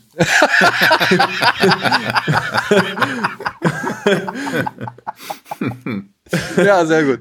Damit kann man arbeiten. Ja. Damit kann man arbeiten. Ja, und ähm, du hast heute dann einen Film mitgebracht, über den wir reden wollen. Über einen Film, über Genau. den ich schon lange nicht mehr gesprochen habe, beziehungsweise den ich auch schon lange nicht mehr gesehen habe. Aber ich schätze mal, er ist bei dir genauso wie bei mir eher so in der jungen Phase Mhm. des Lebens ähm, Ja. schon häufiger Gast gewesen. So, ne? Also Ja. ich kann mich erinnern, als der Film zum ersten Mal aufgetaucht ist, ist der auch relativ häufig bei mir im Recorder gelandet oder im Player gelandet oder sonst wo. Und wir haben den schon eine Zeit lang immer wieder gerne geguckt, einfach. Das stimmt. Es, es war ja vorab, ich habe ja mit Tino geschnackt und dann wurde mir so ein bisschen so eine Auswahl äh, gestellt. Da habe ich schon gedacht, okay, welchen habe ich oft geguckt und wen würde ich sagen, finde ich gut. Und dann habe ich gar nicht so über Hooligans nachgedacht. Ähm, und dann kam mir der irgendwie in den Sinn. Und dann wollte ich mich, also da fing es ja schon mal an. Ich wollte mich darauf vorbereiten, habe gesagt, okay, ich ziehe mir den noch mal rein. Aber du kannst ihn ja nirgendwo on demand gucken. Also zumindest habe ich nichts gesehen. Es, Ich auch nicht. Ne, auf wer streamt es? Es wird nichts irgendwie äh, dargestellt. Du kriegst ihn auch nur noch gebraucht äh, ähm, äh, bei ähm, ja einem großen Ver Online-Versandhaus. Ich sag dir Marken hier wahrscheinlich nicht, ne? Naja, du kannst die Marke gerne sagen. Es gibt Nee, halt noch okay, andere ist ja auch nicht so wichtig. Beim, ich habe es beim großen A bestellt. ähm, und äh, kam auch zügig an und ich habe mir den ich, ich habe mir den eBay und hab, hab, und habe ihn mir gestern Abend dann nochmal angeguckt und er ist relativ also es ist natürlich ein Film so ich weiß gar nicht, inwiefern ich da jetzt so richtig philosophisch drüber reden kann, aber es ist jetzt, glaube ich, es wird nie ein Klassiker, glaube ich. Ich weiß es nicht genau, so würde ich jetzt mal nicht einordnen, aber es ist ein Film, den man, glaube ich, gut sich reinlegen kann. Du kannst ein bisschen abschalten. Er ist sehr, er fängt sehr, ja, harmonisch an, beziehungsweise er fängt eigentlich recht harmlos an und wird dann immer, ähm, ja, dramatischer und brutaler zum Ende und er, ja, ne? So Ja. würde ich, ne, so würde ich es jetzt, ähm, würde ich es jetzt grob bezeichnen. Ich kann leider Filme nicht so gut zusammenfassen wie du, äh, Schreck, aber ähm, Du, ich, ich mache auch meistens hier nur das, was der Verlag oder der Verleih oder Okay. der Anbieter irgendwie äh, vorgegeben hat. Das lesen wir Ja, vor ja. und versuchen dann halt, sage ich mal, unsere Meinung dazu ähm, abzugeben. Und deswegen für diejenigen, die vielleicht jetzt so gar keine Ahnung haben, um was es jetzt gehen soll oder noch nie was von diesem Film gehört haben. Flo hat Hooligans vorgeschlagen von der Regisseurin Lexi Alexander aus dem Jahr 20, nee, 2005, Entschuldigung. ja, ja. Und für diejenigen, die noch nie von dem Film gehört haben, gibt es hier einmal eine Inhaltsangabe, die unser Kollege Hahn rausgesucht hat und die ich nicht gefunden habe. Die meine, die ich gefunden habe, ist, wie gesagt, etwas kürzer gewesen, aber naja, gut. Ähm, Ja, aber dann red doch ganz lange vorher drüber, sodass das mit deiner kurzen Inhaltsangabe ungefähr genauso lange gedauert hat. ja, das stimmt, das stimmt. Das stimmt. Aber man muss ja auch ein bisschen Spannung aufbauen. Gut. Stimmt. In Hooligans geht es um folgende Geschichte. Matt Buckner fliegt kurz vor dem Abschluss seines Journalismusstudiums ohne Verschulden von der Elite-Uni Harvard und reist kurz entschlossen nach London, um dort seine lebende Schwester Shannon zu besuchen. Durch den Bruder von Shannons Mann kriegt Matt Zugang zur geheimen Welt der, in Anführungszeichen, Firma, der Hooligan-Fan-Organisation des Fußballclubs West Ham United. Diese Welt ist von Brutalität und Kompromisslosigkeit gezeichnet, aber auch durch eine nie gesehene Verbundenheit untereinander. Schon nach kurzer Zeit erliegt Matt der Faszination der offen ausgetragenen Gewalt und findet Gefallen am Austesten der eigenen Grenzen. Von den anderen Hooligans wird er aber nur zögerlich in ihre Gruppe aufgenommen. Als die Pokalauslosung West Ham ein Lokalderby beschert, beginnt die Situation zu eskalieren. Jo. Ja. Ja. So kann man sagen.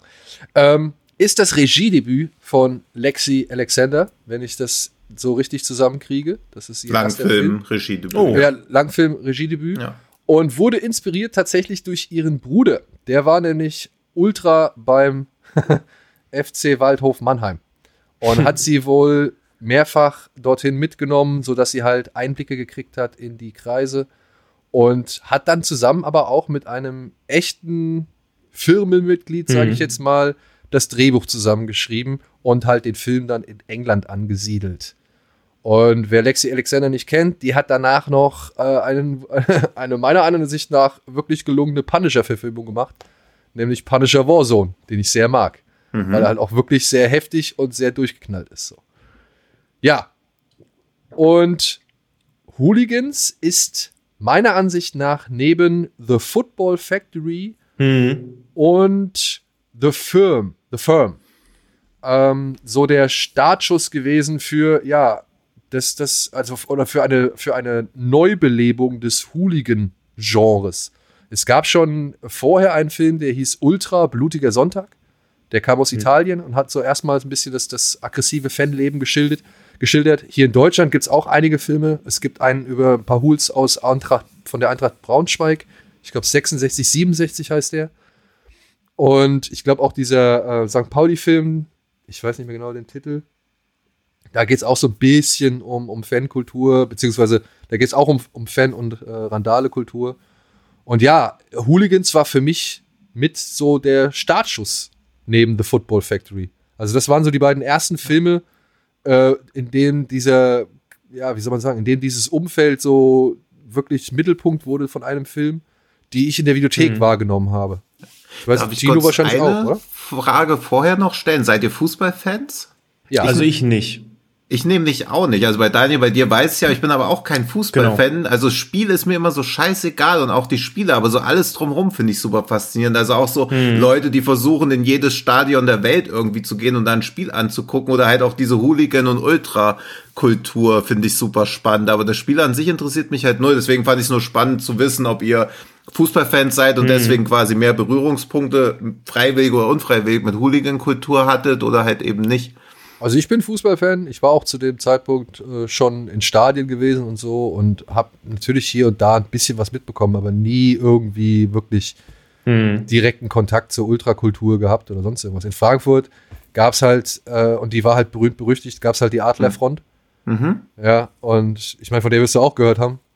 Äh, so weit sind wir ja beide nicht von Frankfurt Ja, ja, das, also das, da war, das war mir halt immer so, weil natürlich hat man so, und auch so Filme wie Hooligans schaffen es ja natürlich auch nicht, diese Klischees irgendwie abzubauen, sondern verstärken sie eher noch so. Also ich habe dann immer so gedacht, puh, damit will ich nie in Berührung kommen, ich will alles drüber wissen. Aber ja, aber das ist ja jetzt das Ding, ne?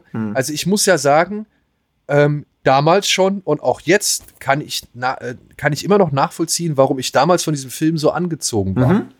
Ja, also der hat für mich eine gewisse Faszination ausgestrahlt, weil ich fand, man hat ja vorher noch nie irgendwie sowas gesehen gehabt, also ich zumindest. Ich habe vorher noch nie irgendwie so, ein, so, so einen Einblick gehabt. Und ich fand auch, dass das ganze Ding Hooligans, da hat man sich natürlich immer den Typ mit Baseballschläger und Glatze vorgestellt und irgendwie so halb ins, ins Nazi-Umfeld noch gepackt. So.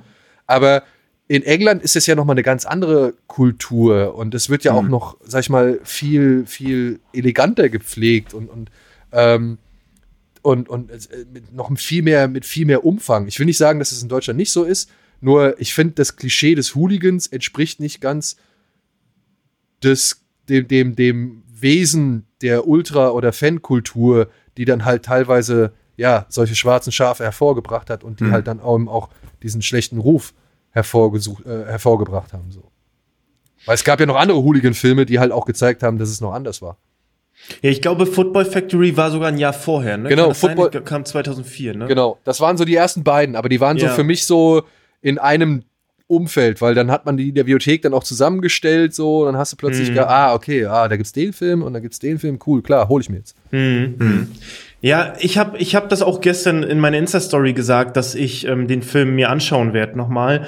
Und da kam auch teilweise, also kam oft ähm, Zuspruch, dass die Leute den wirklich gut finden, den Film. Aber es kam hin und wieder auch so, so ähm, Meinungen auf, die ähm, dann meinten, dass, dass quasi sie den Film nicht so mögen, weil sie dieses Hooligan-Dasein so romantisieren. Aber das finde ich gar, ist eigentlich nicht in dem Film. Also es wird da nicht, eigentlich nicht, also, sondern im Gegenteil wird es eigentlich gezeigt, ähm, wie, ähm, wie brutal, wie schlimm das eigentlich ist. Ich weiß nicht, ich kenne die Szene da äh, in England und auch in Deutschland. Ich kenne es nicht. Ich ähm, war lediglich mit, äh, mit einem Hooligan in Anführungszeichen, war ich damals auf der Berufsschule, der war ähm, Rostock-Fan. Ich weiß nicht, wie, wie das da zur Sache ging. Er hat da ein bisschen offener drüber gesprochen, aber das war, glaube ich, fernab von diesen Filmen, ähm, wie es da im Film irgendwie dargestellt wird. So organisierte Film, aber es ist jetzt nicht unbedingt ein organisiertes Verbrechen, sondern die hauen sich ja lediglich ähm, im Film gegenseitig auf die Mütze. Das sagt ja auch der, der Pete, ähm, also der Charlie Hannem sagt das ja auch, ähm, als Matt, glaube ich, mit ihm drüber spricht, ob sie jetzt eine Gang sind. Da, glaube ich, sagt er auch sowas im Sinne von, ähm, sie sind Fan-up von der Gang, weil, ähm, oder dieser Bloods and Crips, ähm, ähm, Chose, weil irgendwie aus einem fahrenden Auto ein achtjähriges Mädchen umbringen ist nicht ihre Art. So hm. waren irgendwie so sinngemäß, wurde da ähm, gesagt. Und ich war, glaube ich, weiß auch nicht mehr, wann ich den das erste Mal geschaut habe. Ich kann auch heutzutage gar nicht mehr so genau sagen, warum ich den ähm, so geil fand, aber es war auch einfach der erste Film, ähm, den ich mit diesem Thema geguckt habe. Ich war noch nie ein Fußballfan, bin's immer noch nicht, aber das hat so ein bisschen ja, sowas, sowas brutal Schönes irgendwie, ohne dass, dass ich jetzt danach denke, geil, ich habe auch Bock, Hooligan zu sein. So, so ist es ja nicht. Ne? So ist es ja nicht. Nach dem äh, äh, Film ist ja auch ein ganz dramatisches Ende. Ähm, aber ja, ich habe ehrlicherweise danach auch nur noch den zweiten Teil geschaut. Ähm, der schließt ja so bisschen daran an und dann gibt's glaube ich noch einen dritten Teil, den habe ich aber nicht gesehen und Football Factory kannte ich bis vor kurzem auch äh, gar nicht das ähm, ja haben mir auch immer nur Leute gesagt, beziehungsweise ich habe mich da mal belesen, ähm, dass es so ein bisschen ja der Vorreiter war.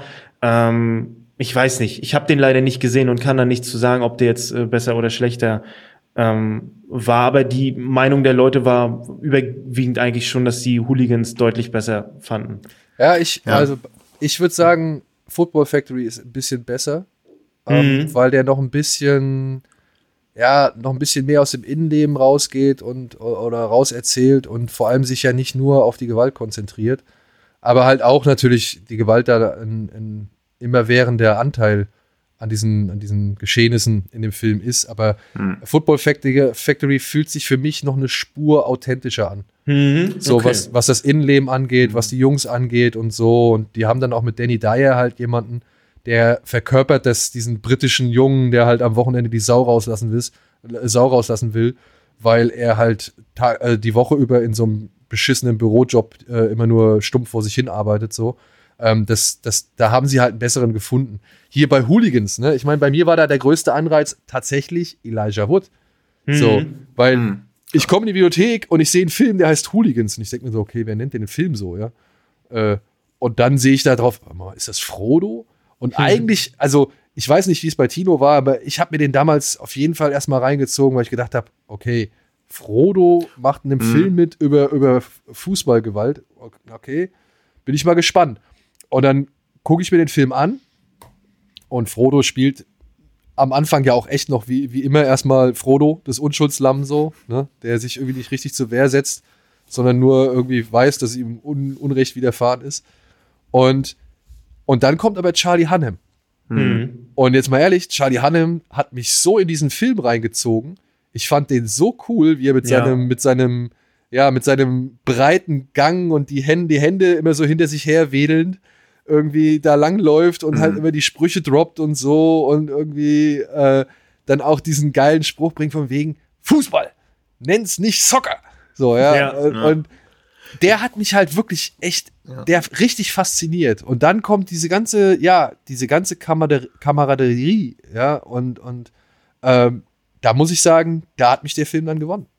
Hm. Glaub auch, oder das ist so eine Mutmaßung, warum es Flo und mir mutmaßlich wahrscheinlich Hooligans besser gefällt, weil es ja auch so ein bisschen diesen Blick von dem Outsider hat. Also Ja, du klar. hattest ja schon Berührungspunkte mit Fußball, während wir quasi, also klar, man hat von Hooligans gehört, aber so mein erstes in in einem Blick so ins Seelenleben von Hooligans war halt der Film und wir sind ja eigentlich dann auch eher diese Elijah Wood Figur, die dann halt auch irgendwie so denken, oh cool, wir gucken uns das mal an und dann auch fasziniert sind, weil ich glaube, die Faszination rührt halt auch so daher, dass es keine Unschuldigen trifft. Also das ist ja so, da treffen sich Leute so, die haben so Konsens gemacht, wir hauen uns jetzt auf die Fresse, aber es erwischt keine Unschuldigen. Also sie gehen ja nie auf irgendwelche Unschuldigen los und begehen in dem Sinne ja eigentlich auch gar keine Verbrechen, bis auf das sie als ja, als ungeschriebenes Gesetz halt haben, dass sie gegeneinander gegenseitig sich Körperverletzungen zuführen.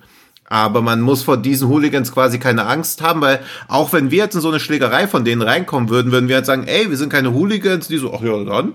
Und lassen uns Ja. halt einfach in Ruhe. Also sie wirken halt nicht wie Verbrecher oder wie irgendwie, wie Räuber oder so. Also deswegen, trotz dieser ganzen Ja. Gewalt, man kann sich das halt so klinisch von außen angucken und so denken, krass, ich habe viel zu viel Angst, dass mir irgendwie die Nase gebrochen wird, aber ich kann die Faszination verstehen, weil ich könnte mich halt nie prügeln, aber natürlich denke ich oft so, auch so eine Prügelei, hm?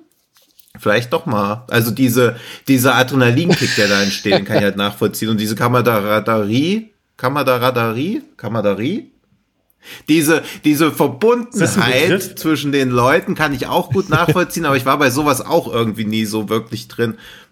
ja, und ich komme ja halt auch vom Dorf, wo dann halt auch natürlich so viele irgendwie dann oft auch dann sich schnell so in dieser politischen Richtung geäußert haben, wo du auch so dachtest, pff, bitter, das sind so ganz schlimm. Also es war dann auch so diese Dorfjugend, die dann entweder rechts oder links wird, meistens natürlich eher rechts, wo du bei manchen denkst, okay, ihr seid jetzt wirklich so stumpfe Nazis, und bei ein paar merkst du, nee, die suchen auch eine Orientierung oder so Aufnahmen in so eine in so, also sie wollen einfach auch nur irgendwie Kameraden Kollektiv, finden, ja. aber sind quasi politisch von dem, was sie da erzählen, auch nicht wirklich überzeugt, sondern geben das nur so dumpf wieder. Und das war für mich damals auch irgendwie so eine schwierige Zeit, weil man da halt so stand und man war irgendwie zu, zu schlau, um zu den Nazis zu gehen. Und bei den Punks hat man sich halt gedacht, hm, irgendwie will ich auch kein Iro haben. Also man war so zwischen den Lagern gefangen. Ja, und deswegen finde ich so Filme cool, die mir so einen Einblick geben, weil es mir selber halt immer verwehrt war, sowas reinzugucken. Das ist ja auch die Macht von Filmen, dass man halt mal in Gruppen reingucken kann, zu denen man selber keinen Zugang gefunden hat oder auch nicht finden wollte. Ja. Wir hatten ja Hardcore. Ja, eben, deswegen. Und das war ja schon schlimm genug, als da Ja. dann die politischen Äußerungen von Leuten kamen und man quasi aufhören musste, eine bestimmte Musikrichtung zu hören, weil 80 Prozent der Leute, die man auf Partys gesehen haben, halt einfach irre waren. Ja. Oder halt auch irgendwie geta getarnte, ja. Naja, also es war halt echt, also ich war ja dann auch oft irgendwie so in Dresden oder so feiern. Das war. Ja. Also, ihr seht ja meine Frisur gerade und ich hatte früher so einen ganz kleinen Iro und ich wurde dann als langhaariger Jude mal fast zusammengeschlagen auf einer von diesen Hardcore-Partys, wo man dann auch dachte, okay, diese ganzen extremen Gruppierungen, weil je extremer eine Musikrichtung wird, desto extremer wird ja auch das politische Spektrum, sowohl nach links als auch nach rechts und dann muss man halt auch irgendwann mal schweren Herzens sagen, puh, da überwiegen die Nachteile leider deutlich mehr als die Vorteile. Und deswegen Ja. finde ich es eigentlich auch spannend, dass Hooligans hat ja gar nicht so eine krass politische Haltung eigentlich. Also ich glaube, es schwingt so im Unterbewussten mit, dass das jetzt natürlich nicht so die liberalsten Typen sind, die halt jetzt auch schon eher man kann sich, man kann mutmaßen, was sie wählen, aber es wird halt nicht so in den Vordergrund gestellt. Das mochte ich halt auch, weil du ja oft diese Hooligans gleich Nazis, dann hast du ja auch diese Vermischung oft, was du Schröcker wahrscheinlich auch besser erklären kannst, Hooligans Ultras, da ist die Trennung für viele in der Wahrnehmung ja auch noch gar nicht wirklich klar. Nee. Und das ist ja alles so eine Problematik, die man da auch hat, weil irgendwie denkt man immer, Ultras sind noch krasser, aber gleichzeitig können Ultras halt auch cooler sein, weil sie halt einfach nur den Verein voranbringen wollen, halt einfach krasse Fans sind, aber jegliche politische Färbung rauslassen. Gut, oder die Färbung nicht auf den Verein fließen lassen. Oder Ja, auf oder die Liebe zum Verein fließen lassen. Also Ja. ich meine, was jemand im Privaten wählt oder welche Gesinnung er hat oder sonst irgendwas, kann man ja nach wie vor irgendwie machen oder kann man ja wirklich nach wie vor haben. Hm. Aber äh, es ist schon ein Unterschied. Also ich, ich habe das, ich, ich bin ja auch erst als kleiner Junge da rangekommen und für mich waren Hooligans halt die Hardcore-Fans, also die, die, die, die gewaltbereiten Fans. Hm, genau. Und dann gab's halt die Fans so. Und Hm. ich musste auch erst lernen, dass da Unterschiede existieren. Und gerade, dass da auch dann Unterschiede zu den einzelnen Ländern existieren. Weil in England, die, die Firmen, die verstehen sich ja auch anders. Also, Hm. und die, die Fußballkultur, muss ich auch sagen, ist in England einfach eine ganz andere. Und das, das finde ich auch immer wieder faszinierend, dass das doch schon wesentlich wichtiger ist. Also, das fand ich halt, das fand ich so, so irgendwie auch mit interessant an, an Hooligans damals, ne? Dieses, dieser ganze Werdegang. Wir gehen erstmal in den Pub, wir stimmen uns erstmal ein, wir ziehen durch die Straßen, wir singen die Lieder, wir chanten halt, ne? Und die Chants, die sind ja auch sehr wichtig und ich finde gerade in England auch echt sehr schön teilweise. Also da gibt es ja Mhm. wirklich richtig coole Fangesänge so. Und auch was die Choreos angeht, da ist ja, steckt ja immer richtig viel Liebe und, und Aufopferung drin. Das gibt es auch hier im deutschen Fußball, das will ich gar nicht abstreiten. Ich war schon zweimal, äh, stand ich in der Wand drin in Dortmund, also in der Fankurve von Dortmund, äh, wo halt äh, richtig, ich weiß nicht, was, was passen da rein? 20.000, 30.000 allein in die, in die Fankurve. Frag uns. Ja, aber das ist schon ein geiles Gefühl, wenn du da stehst und die Leute feuern alle ihren Verein an so und und äh, und und weiß ich nicht und und bringen halt diese diese diese keine Ahnung diese Euphorie und diese diese Energie mit, die dich halt auch noch mal zusätzlich antreibt. Ich kann das verstehen und und und ich ich finde es auch geil. Und ich genauso äh, unangenehm war es, als ich zum Beispiel mit ein paar HSV-Fans im Eintracht-Block irgendwie stand und äh, es kam zum Ausgleich und einer von uns steht auf und, und wir kriegen plötzlich richtig Ärger so, ja. Also Das ist eh auch immer so meine Wahrnehmung. Wenn ich so Fußballfans als anonyme Masse sehe, denke ich immer, ach, das ist irgendwie schon ganz schön, dieses kollektive Glücksgefühl. Wenn ich einen einzelnen Fußballfan sehe mit diesen umgebundenen Fanscheißen, dieser ekelhaften Jeansweste mit diesen Stickern drauf, ekelt's mich halt immer voll.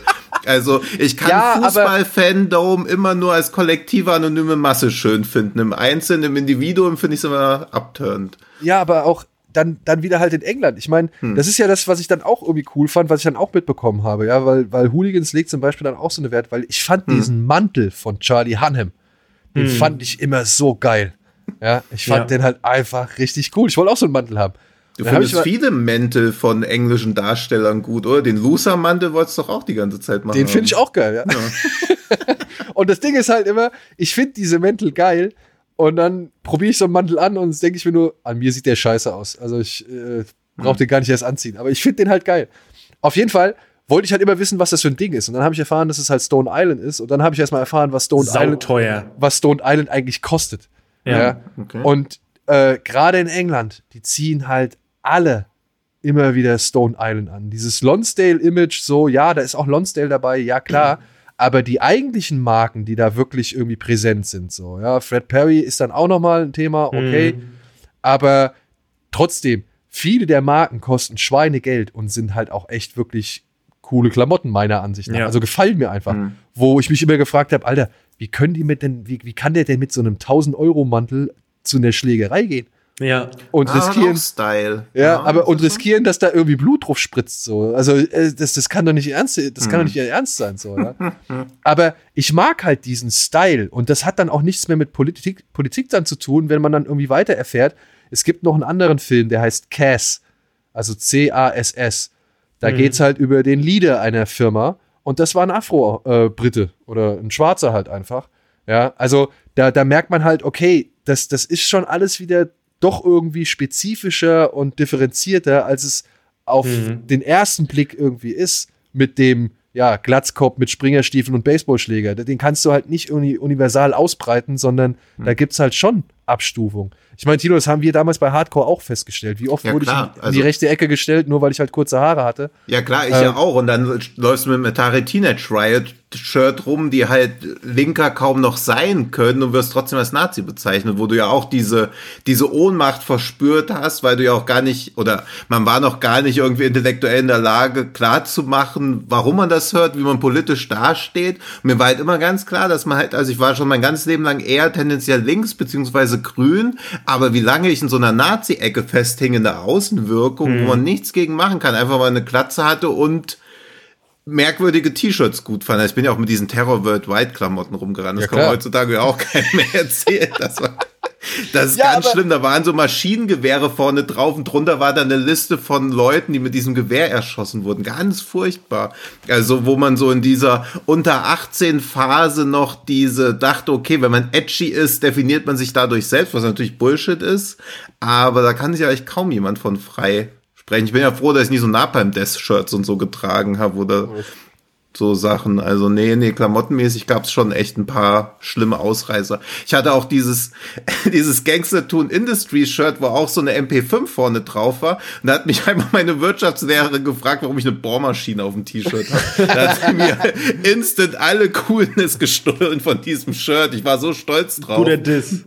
Das, Aber das, das, hab ich, das war richtig. das ist lustig, weil das habe ich nämlich auch gemacht. Ich bin extra mit der Gangster Tune Industries Platte, bin Mhm. ich zu einem Copyshop gegangen und habe gesagt, ey, So was habe ich auch gemacht. Ja.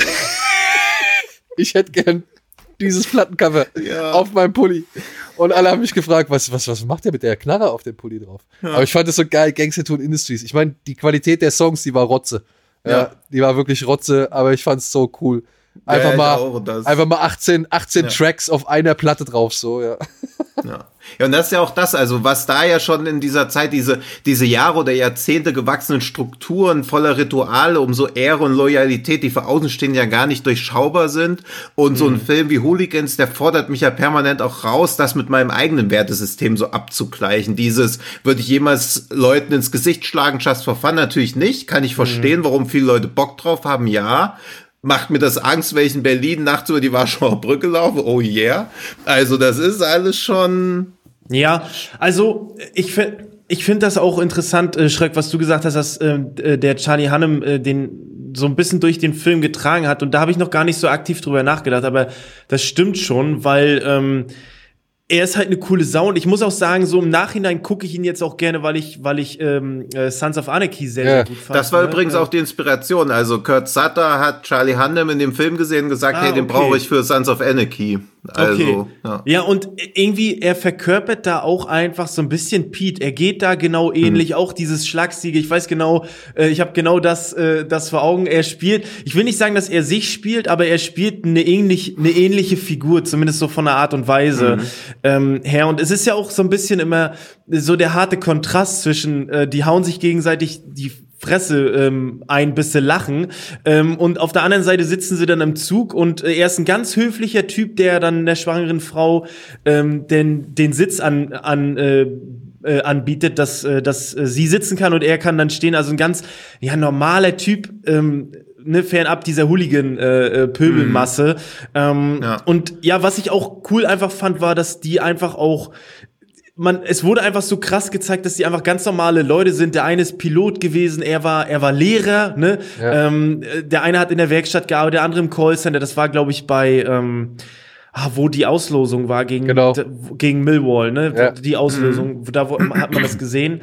Ähm, und ich weiß gar nicht so recht, ob ich da mitgehen würde, dass man, dass man erahnen konnte, welche, welche Partei sie vielleicht wählen oder wählen würden, weil irgendwie, ja, es hatte so ein bisschen den Touch, also diese ganze Stone Island Kultur und dann eine Jeans und weiße Sneaker, das sah alles so uniformmäßig aus, aber ich weiß gar nicht, ob die politisch wirklich äh, irgendwo veranlagt waren, ob es überhaupt eine Rolle gespielt hat. Das hat ja im ganzen, im ganzen Film eigentlich keine Rolle gespielt, oder? Du schüttelst mit dem Kopf, äh, Schreck, aber ja, finde ich eigentlich nicht, oder? Naja, ich sag nur so, ähm, als das erste, das erste Fußballspiel, zu denen die. Elijah Wood begleitet, da gehen, äh, dann schnappt sich ja Bother, äh, Ja, schnappt stimmt, sich ja so eine TV-Weste oder irgendwie so eine Ordnerweste und geht zum Fanblock der Gegner und schreit dann, ich zitiere, ihr Zulu-Futzen. Ah, oder okay, irgendwie sowas, ja. Gut, gut. Und sie sprechen ja auch immer vom Yankee und von den Kolonien. So, Ja. also Mhm. die haben schon so ein bisschen diesen Empire-Gedanken alle im Kopf. So, Ja, ne? stimmt, das sind alles stimmt. schon irgendwie die Kolonien und, und das sind alles irgendwie die, die Zugezogenen so und wir wollen dich hier nicht und bla bla bla. Also die sind schon eine sehr Das eingeschworene ist Truppe. schon sehr nationalistisch geprägt. Ja, und, und Mhm, da sind auch schon rassistische Tendenzen dabei, aber Mhm. ich gebe dir recht, sie, sie tragen jetzt nicht so viel Politik außen vor. Es geht Ja, hier ja. eher um Reviere, um, Genau. um, um Vereinsehre, um Loyalität und den Ruf vor allem, Genau, den den man Ruf, ja. genießt so und äh, der härteste zu sein, der stärkste zu sein, der, der, der kämpferischste zu sein. Und trotzdem würde ich sagen, eine gewisse, also es ist nie ganz frei von politischen Mhm. Schwingungen, Stimmt. aber Stimmt. es wird nicht so offensiv hier ausgetragen. Genau, und man muss auch dazu sagen, äh, klar, der Bover hat da, hat da diesen Block angepöbelt, aber nachher bei dieser, bei der, bei der Endszene, wo sie dann alle ähm, aufmarschieren, da sieht man auch nicht nur Weiße in Genau. deren ne, Truppe. Also das ist auch schon, ähm, ja, Diversität ist da auch schon vorhanden. Aber ja, natürlich, jetzt wo du sagst, das stimmt schon, das stimmt schon. Gab ja auch, weil du gerade diese Aktion mit dieser orangenen Jacke, also das habe ich auch noch auf Wikipedia gelesen, aber im Januar 2018 haben wohl auch während FC Köln, Borussia Mönchengladbach sich auch drei Kölner Fans orange Westen angezogen und haben irgendwie die Fahne vom verfeindeten Fanclub entwendet. Also auch Ja, so ein Capture the Flag Ding, wahrscheinlich inspiriert durch Hooligans. Ja, aber das, das Capture the Flag-Ding, das habe ich durch meine ganzen Freunde aus Dortmund mitbekommen. Das ist schon ein Thema.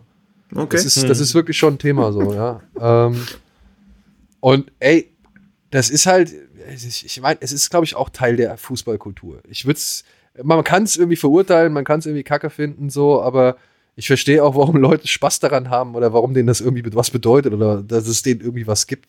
So, ja. Jeder hat seine Ventile und ähm, ja, man merkt halt anhand von diesen Filmen, dass Fußball halt in seinen zahlreichen Verästelungen zahlreiche Ventile bietet. Aber ich glaube auch, Frau, Frau Alexander ging es in dem Film aber eher halt genau um dieses Ritualisierte, um die tatsächlich, ja, ist das Wort existiert, Kameraderie, so, Mhm. und die Verführbarkeit, ne? Wenn man halt als junger Mann irgendwie Halt sucht und nicht weiß, wo man sich gerade hingezogen fühlt. Ich meine, er ist aus Harvard rausgeflogen. Mhm. Bei der Schwester kann er jetzt nicht unbedingt sofort bleiben, weil der Ehemann irgendwie mit ihren romantischen Abend verbringen will. So, er, ne, er weiß nicht, wo er hin. Also der Vater hat ihn nicht irgendwie äh, erreicht, also er hat den Vater nicht erreicht und, und er ruft auch nicht zurück und, und äh, kann nicht sich ihm anvertrauen. So. Und ich verstehe schon, also die Verführbarkeit der ganzen Szenerie, warum sie auf Elijah Wood wirkt oder auf Matt Buckner, wie halt aber auch auf uns. So. Mhm. Also wirklich, das ist, das ist einfach nur ein weiterer, wie nennt man es, eine weitere Kultur, in die du dich begeben kannst oder Subkultur, in die du dich begeben kannst und in der du dich wohlfühlst. Entweder du, du skatest, du machst Sport äh, oder, oder du hörst Hip-Hop oder du hörst Metal oder du hörst irgendwie Hardcore oder Punk oder du, du gehst in einen Kampfsportverein oder du stehst dich halt irgendwie, ja, weiß nicht, in einem Verein an oder sonst irgendwas so, ne? Also irgendwo sucht Und- ja jeder auch nach diesen, nach diesen, weiß nicht, Ersatzfamilien. Ja, und das finde ich da auch noch am spannendsten, weil bei Skateboarden ist ja zum Beispiel nicht, dass du irgendwann realisierst, fuck, das ist ja alles Kacke, was ich hier mache, oder du irgendwie desillusioniert bist und du denkst, okay, Skateboarden, das war eine Sackgasse oder so, du verlierst halt irgendwie das Interesse dran. Aber bei Hooligans ab einem bestimmten Punkt realisierst du ja, glaube ich, schon, dass diese ganzen sinnfreien Gewalteskalationen irgendwie keine heroischen Taten sind oder dass das auch keine ultimative Männlichkeit ist, sondern einfach nur dumm. Und das finde ich halt spannend, weil sie das im Film ja dann auch irgendwann realisieren und ich gleichzeitig auch verstehe. Deswegen fand ich cool, dass der eine Charakter ja auch Lehrer ist, bei dem aber irgendwie Samstag um 15.30 Uhr fliegen halt alle Sicherungen raus. Da werden noch Ja. zwei Bier draufgeschüttet und dann geht's halt ab. Also diese, diese Diskrepanz zwischen Mensch und Wolf, beziehungsweise eher Mann und Wolf, weil Hooligan ist ja halt ein eindeutig männlich getriebenes Business. Ich wüsste jetzt, wahrscheinlich wird es auch weibliche Hooligans Ja. geben, also das möchte ich gar nicht absprechen, aber es ist ja schon so diese männliche Gruppendynamik, die da so zum Tragen kommt. Und ich finde auch immer interessant, was mir der Film aber auch nicht so ganz beantworten kann, weil da ist ja Alkohol beziehungsweise Bier ja auch irgendwie der Treibstoff für diese ganzen Schlägereien. Aber ich weiß nicht, ob er wirklich notwendig wäre, also ob man sich so enthemmen muss, also ob sie das Not brauchen oder ob sie auch komplett nüchtern sich prügeln würden, weil ich glaube, so eine komplett nüchterne Massenschlägerei würde es halt auch nicht geben. Also das finde ich auch irgendwie spannend, dass man quasi so das bisschen Rest Menschlichkeit oder ich weiß gar nicht, oder Rest Moral, oder wie man das auch immer nennen mag, ob man das nicht irgendwie mit Alkohol so kurz ein bisschen betäuben muss, um überhaupt in der Lage zu sein, sich da zu prügeln. Ja, ich weiß nicht. Also ich könnte mir schon vorstellen, dass da auch Menschen dabei sind, die vollkommen unbeeinflusst. Ja gut, klar, so gewaltgeil, aber irgendwie, Genau. also es macht mir halt extrem viel Angst, mir vorzustellen, dass es zweimal 20 Menschen gibt, die komplett nüchtern sind und sich denken, jetzt prügeln wir uns mal zum Spaß. Also Ja, das, ich weiß dass nicht. diese Enthemmung im nüchternen Zustand schon existiert. Aber jetzt mal, jetzt mal so gefragt, ist das Hm. nicht etwa, ist das nicht die Fortführung oder beziehungsweise die, die, der Nährboden dessen, was Fight Club irgendwann mal thematisiert hat? Ja, aber Fight Club hat ja noch so eine Metaebene und will noch so ein intellektuelles Level irgendwie haben. Also Hooligans oder die Hooligan-Kultur kommt mir schon so ein bisschen tumper vor, weil sie ja auch, das weiß ich gar nicht, das macht der Film auch gar nicht so deutlich, was ist denn von Montag bis Samstag? Also Hooligan scheint mir eher wie so ein Wochenend-Subkultur sein. Den Rest der Woche bist du halt ganz normal drauf, aber die Fight Club-Leute sind ja schon 24-7 irgendwie so. Das versucht sie ja, das versucht sie ja einmal anzudeuten mittels so einer kleinen Montage vor dem hm. alles entscheidenden Derby zwischen äh, Millwall ja. und, und West Ham. Da zeigt sie ja nochmal so Teile oder beziehungsweise einzelne Mitglieder der, der Firma, ja. wie sie zum Beispiel zu ihrer Freundin gehen, noch den, den, den Abwasch mit erledigen, zum mhm. Beispiel oder hier die Kinder verabschieden oder mit den Kindern spielen und so weiter. Das ist, äh, das macht auch The Football Factory, hat das so dargestellt. Das ist halt wirklich Montag bis Samstag funktionierst du, trägst du deinen Teil dazu bei, sorgst dafür, dass die Familie, dass der Familie gut geht und, und so weiter und so fort. Und Samstag, Samstag, da darfst du die Sau rauslassen. All das, was du dir die Woche über reingefressen hast oder reinfressen musstest, das darf dann jetzt seine Bahn brechen. So. Mhm. Und, äh, für die Zeit ja, das, ist ja, alles. Und deswegen finde ich vergessen. diese Ventilsache ja gut, weil es halt keine Unschuldigen erwischt oder so. Also im Prinzip ist es ja sogar aus meiner Sicht moralisch einwandfrei, sich mit Gleichgesinnten irgendwie auf die Fresse zu hauen, als samstags ins Rewe zu gehen und die Kassiererin anzupöbeln, mhm. weil Mittwoch man Ärger mit dem Chef hatte. Also das finde ich dann irgendwie schon schwieriger, als sich irgendwie am Wochenende zu prügeln. Ja, Wobei natürlich jetzt viele auch vielleicht gegen argumentieren würden. Es ist natürlich immer noch eine Straftat, ne? Egal ob, glaube ich, beide äh, Klar, mit einverstanden ja, sind. Also natürlich wäre es sinnvoller, wenn du, ja. aber es ah, lässt sich auch wieder so ja. hinterfragen, ob jetzt Boxen irgendwie sinnvoller wäre. Das ist auch mhm. alles ein bisschen gesitteter, aber im Prinzip ist es das Gleiche. Du stellst zwei Personen in der Regel, ne, oder auch beim MMA, mhm. stellst du zwei Personen gegenüber, die damit einverstanden sind, dass du jetzt den ins Gesicht schlägst. Und im Prinzip ja. ist es das auch nur auf Straßen. Ja, im Prinzip hast du schon recht, ne? Ja, und da wird halt ein Sport noch draus gemacht. Natürlich ja, genau. ist das, der, das Grundproblem wird ja trotzdem nicht gelöst. Das ist ja genauso, wenn ich jetzt ein Messer in der Brust stecken habe, nehme ich eine Aspirin, dann sind die Schmerzen weg, aber das Messer steckt ja trotzdem noch da. Also auch diese, diese Prügeleien lösen ja nicht das Grundproblem, warum die Leute genau. sich überhaupt prügeln wollen. Richtig, das finde ich ja auch so schön. aggressiv sind ja. oder oder werden. Ja, das ist auch die ja. Frage, was ich mir jetzt so gestellt habe, was, wenn die nun nicht hingehen können, aus welchen Gründen auch immer, ob sie dann auch privat einfach aggressiver werden würden. Ja, aber, ne? Du kannst ja, ja nichts Was passiert machen. in der Winterpause? Ja, das ist also. ja deine, deine Droge. Ne? Obwohl, ja, ja. ich glaube, die treffen sich auch ohne den Fußball. Ne? Also ich, es wird natürlich nur die Saison dort mhm. gezeigt, aber die würden sich wahrscheinlich auch so ja. treffen. Also ich mag diesen Begriff für diese Schlägerei nach dem Spiel, die dritte Halbzeit. Das mag ich so super gerne. Das ist so eine tolle Formulierung. Ja, das stimmt. Ähm, es gibt gerade auf Netflix einen, einen neuen Hooligan-Film, beziehungsweise einen Film, der im Hooligan-Umfeld oder im Ultra-Umfeld angesiedelt ist. Der heißt Furiosa. Mhm. Und, Ach, der ist äh, ein Dings? Ich dachte, das wäre die Fortsetzung von Mad Max. die wird aber nicht so dann? Ja, die wird aber nicht mit Z geschrieben, sondern äh, so. mit S, glaube ich. Und der okay. wird halt äh, Furioza geschrieben. Und okay. da wird es zum Beispiel gezeigt, dass die sich halt gesondert im Wald treffen, um sich dann mhm. auf die mhm. Fresse zu hauen. Wer von denen da beeinflusst ist oder beziehungsweise schon irgendwie 15 Bier brauchte, um sich darauf einzustellen, weiß ich nicht. Aber auf mich wirkt es schon, dass da Jungs aufeinander prügeln, die halt auch wirklich sich aufeinander prügeln wollen. Mhm. Oder beziehungsweise die ja wirklich auf sich einprügeln wollen. Und äh, ich glaube auch, dass es, das geht, das liest man ja immer wieder, dass die sich halt eben zur, nicht unbedingt zur dritten Halbzeit, sondern einfach gesondert von den Spielen mhm. irgendwo treffen und dann halt aufeinander losgehen. Mhm. Ey, das mag, das mag urtümlich im Menschen verwurzelt sein. Mhm. So, das mag vielleicht der Frust mit der Gesamtsituation sein, der irgendwie, ja, eben dann wieder so ein Ventil braucht, so. Das mag einfach mhm. auch eine gewisse Gewaltbereitschaft sein. Ich glaube, ja. das sind unterschiedliche Gründe, die in jedem Menschen drinstecken und die aus manchen halt hervorbrechen und aus manchen eben nicht. So. Und ich finde auch diese, also so Ehrenkodex finde ich halt auch so geil, weil im Prinzip, wie, wie gesagt, wenn sie jetzt von meinem Haus irgendwelche Hooligans prügeln würden, ich komme da hin, dann und sage, hey, ich bin keiner, ich will keiner aufs Maul kriegen, dann sagen die ja, okay, sie machen nichts und denken, sie hätten richtig ehrenvoll gehandelt, dabei machen sie einfach das Bare Minimum, dass sie mich eben nicht schlagen, wie niemand irgendjemanden schlagen wollte, aber sie denken dann, glaube ich, hey, wir sind voll die Ehrenmänner, wir haben gerade jemanden nicht geschlagen. Das finde ich auch so interessant, dass Normalität, normales Verhalten dann auf einmal einen Ehrenkodex irgendwie erfüllt. Das finde ich halt auch so super.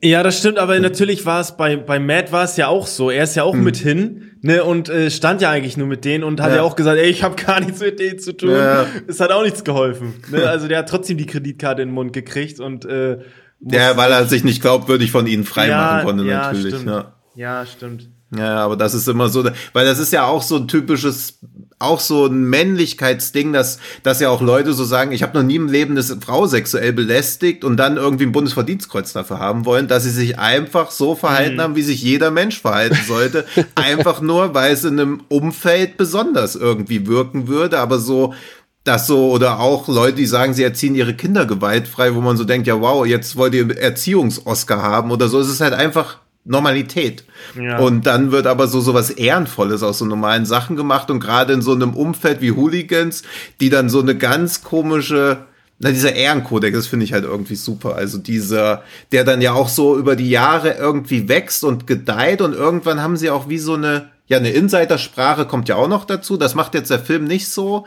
aber oder auch das mit den Klamotten, das war mir halt zum Beispiel komplett neu, dass das so mhm. eine offenbar angesagte Marke, weil beide benutzen den Begriff dann so komplett selbstverständlich. Ich denke mir so, okay, gerade das erste Mal davon gehört, also dass auch wie so eine Art inoffizielle Uniform einfach existiert. Sowas ja. finde ich super spannend, wie so Mikro Nischen und Subkulturen entstehen. Ja, es gibt so einen Kleidungscode. Das ist wie damals ja. bei uns äh, die, die Air Max, die aufgeschnittenen Jeans, die Cavello oder Australian-Anzüge so. Also das ist so. Ja, Kappa. Kappa.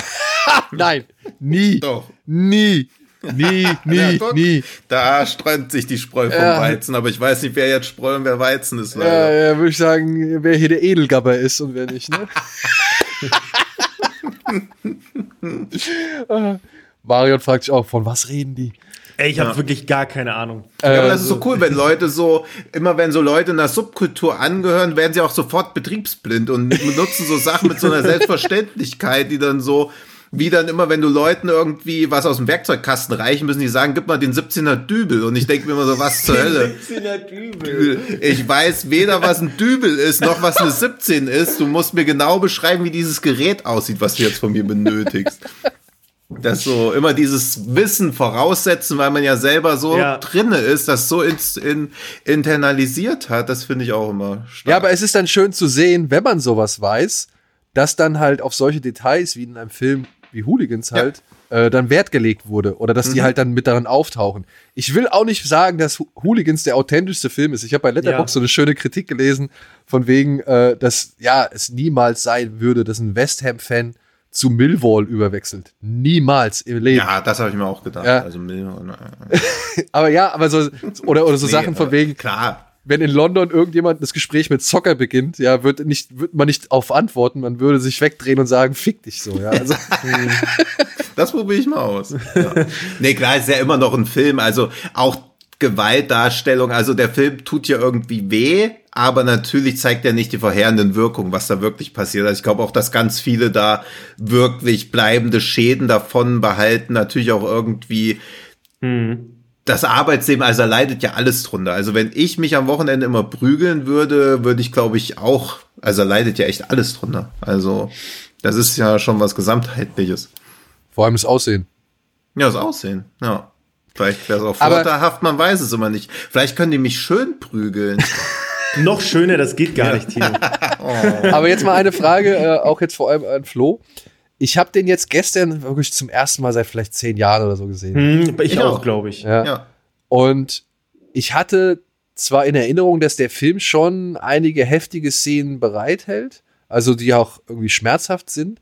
Aber was mir gar nicht mehr so bewusst war, war dann doch eher der etwas hektische Schnitt und diese mhm. verwaschenen Kamerabewegungen und, und äh, ja, dieses eher verzerrte, Prü diese verzerrten Prügeleien so. Das hatte ich gar nicht mehr so in Erinnerung, dass das so krass war. Ja, also heutzutage würde ich sagen, ein bisschen schade, dass sie mhm. das damals so, dass sie das so gemacht hat. Oder beziehungsweise würde ich das heutzutage sehen, würde ich sagen, ah, ist nicht so meine Form von, ähm, wie soll ich jetzt sagen, akzeptabler Gewalt, nee, spürbarer Gewalt. Hm. Wenn ihr versteht, was ich meine, so, ja. Also hm. da fand ich die Inszenierung, ich glaube, damals fand ich das alles echt cool, weil es wahrscheinlich auch so dicht dran und, und mittendrin war, wie man es vorher auch noch nicht gesehen hatte, vielleicht unbedingt. Aber heutzutage würde ich auch sagen, ja, könnte man schmerzhafter und auch sauberer inszenieren. Ja. Ich glaube, also das ist auch nur eine Mutmaßung von mir, aber Lexi Alexander hat ja davor so einen Oscar-nominierten Kurzfilm über einen Boxer gemacht. Der sieht ähnlich aus, dass sie einfach so dachte, okay, diesen Style muss ich jetzt beibehalten. Und es war ja auch irgendwie so ein bisschen 2005 ist halt eine schwierige Zeit für filmische Inszenierungsstile, die man heute nicht hoffnungslos veraltet empfinden würde oder als überholt. Das Ja, ist halt das so ein stimmt bisschen. wohl. Aber er fängt ja schon, also du meinst quasi, du meinst wirklich diese, äh, die visuelle Darstellung, also Genau. wie, das ist verwack- aber er fängt ja auch schon so an, ne? Also die erste Prügel, wenn ich mich recht erinnere, die war ja auch schon so, so ein bisschen, Verwaschen. ja, genau. Ja, ja. Ne, es, es beginnt ja schon damit, aber ich, ich habe ihn, ihr habt ihn wahrscheinlich auch im O-Ton geguckt, ne? Nehme ich an, wahrscheinlich, oder habt ihr auf Deutsch geguckt?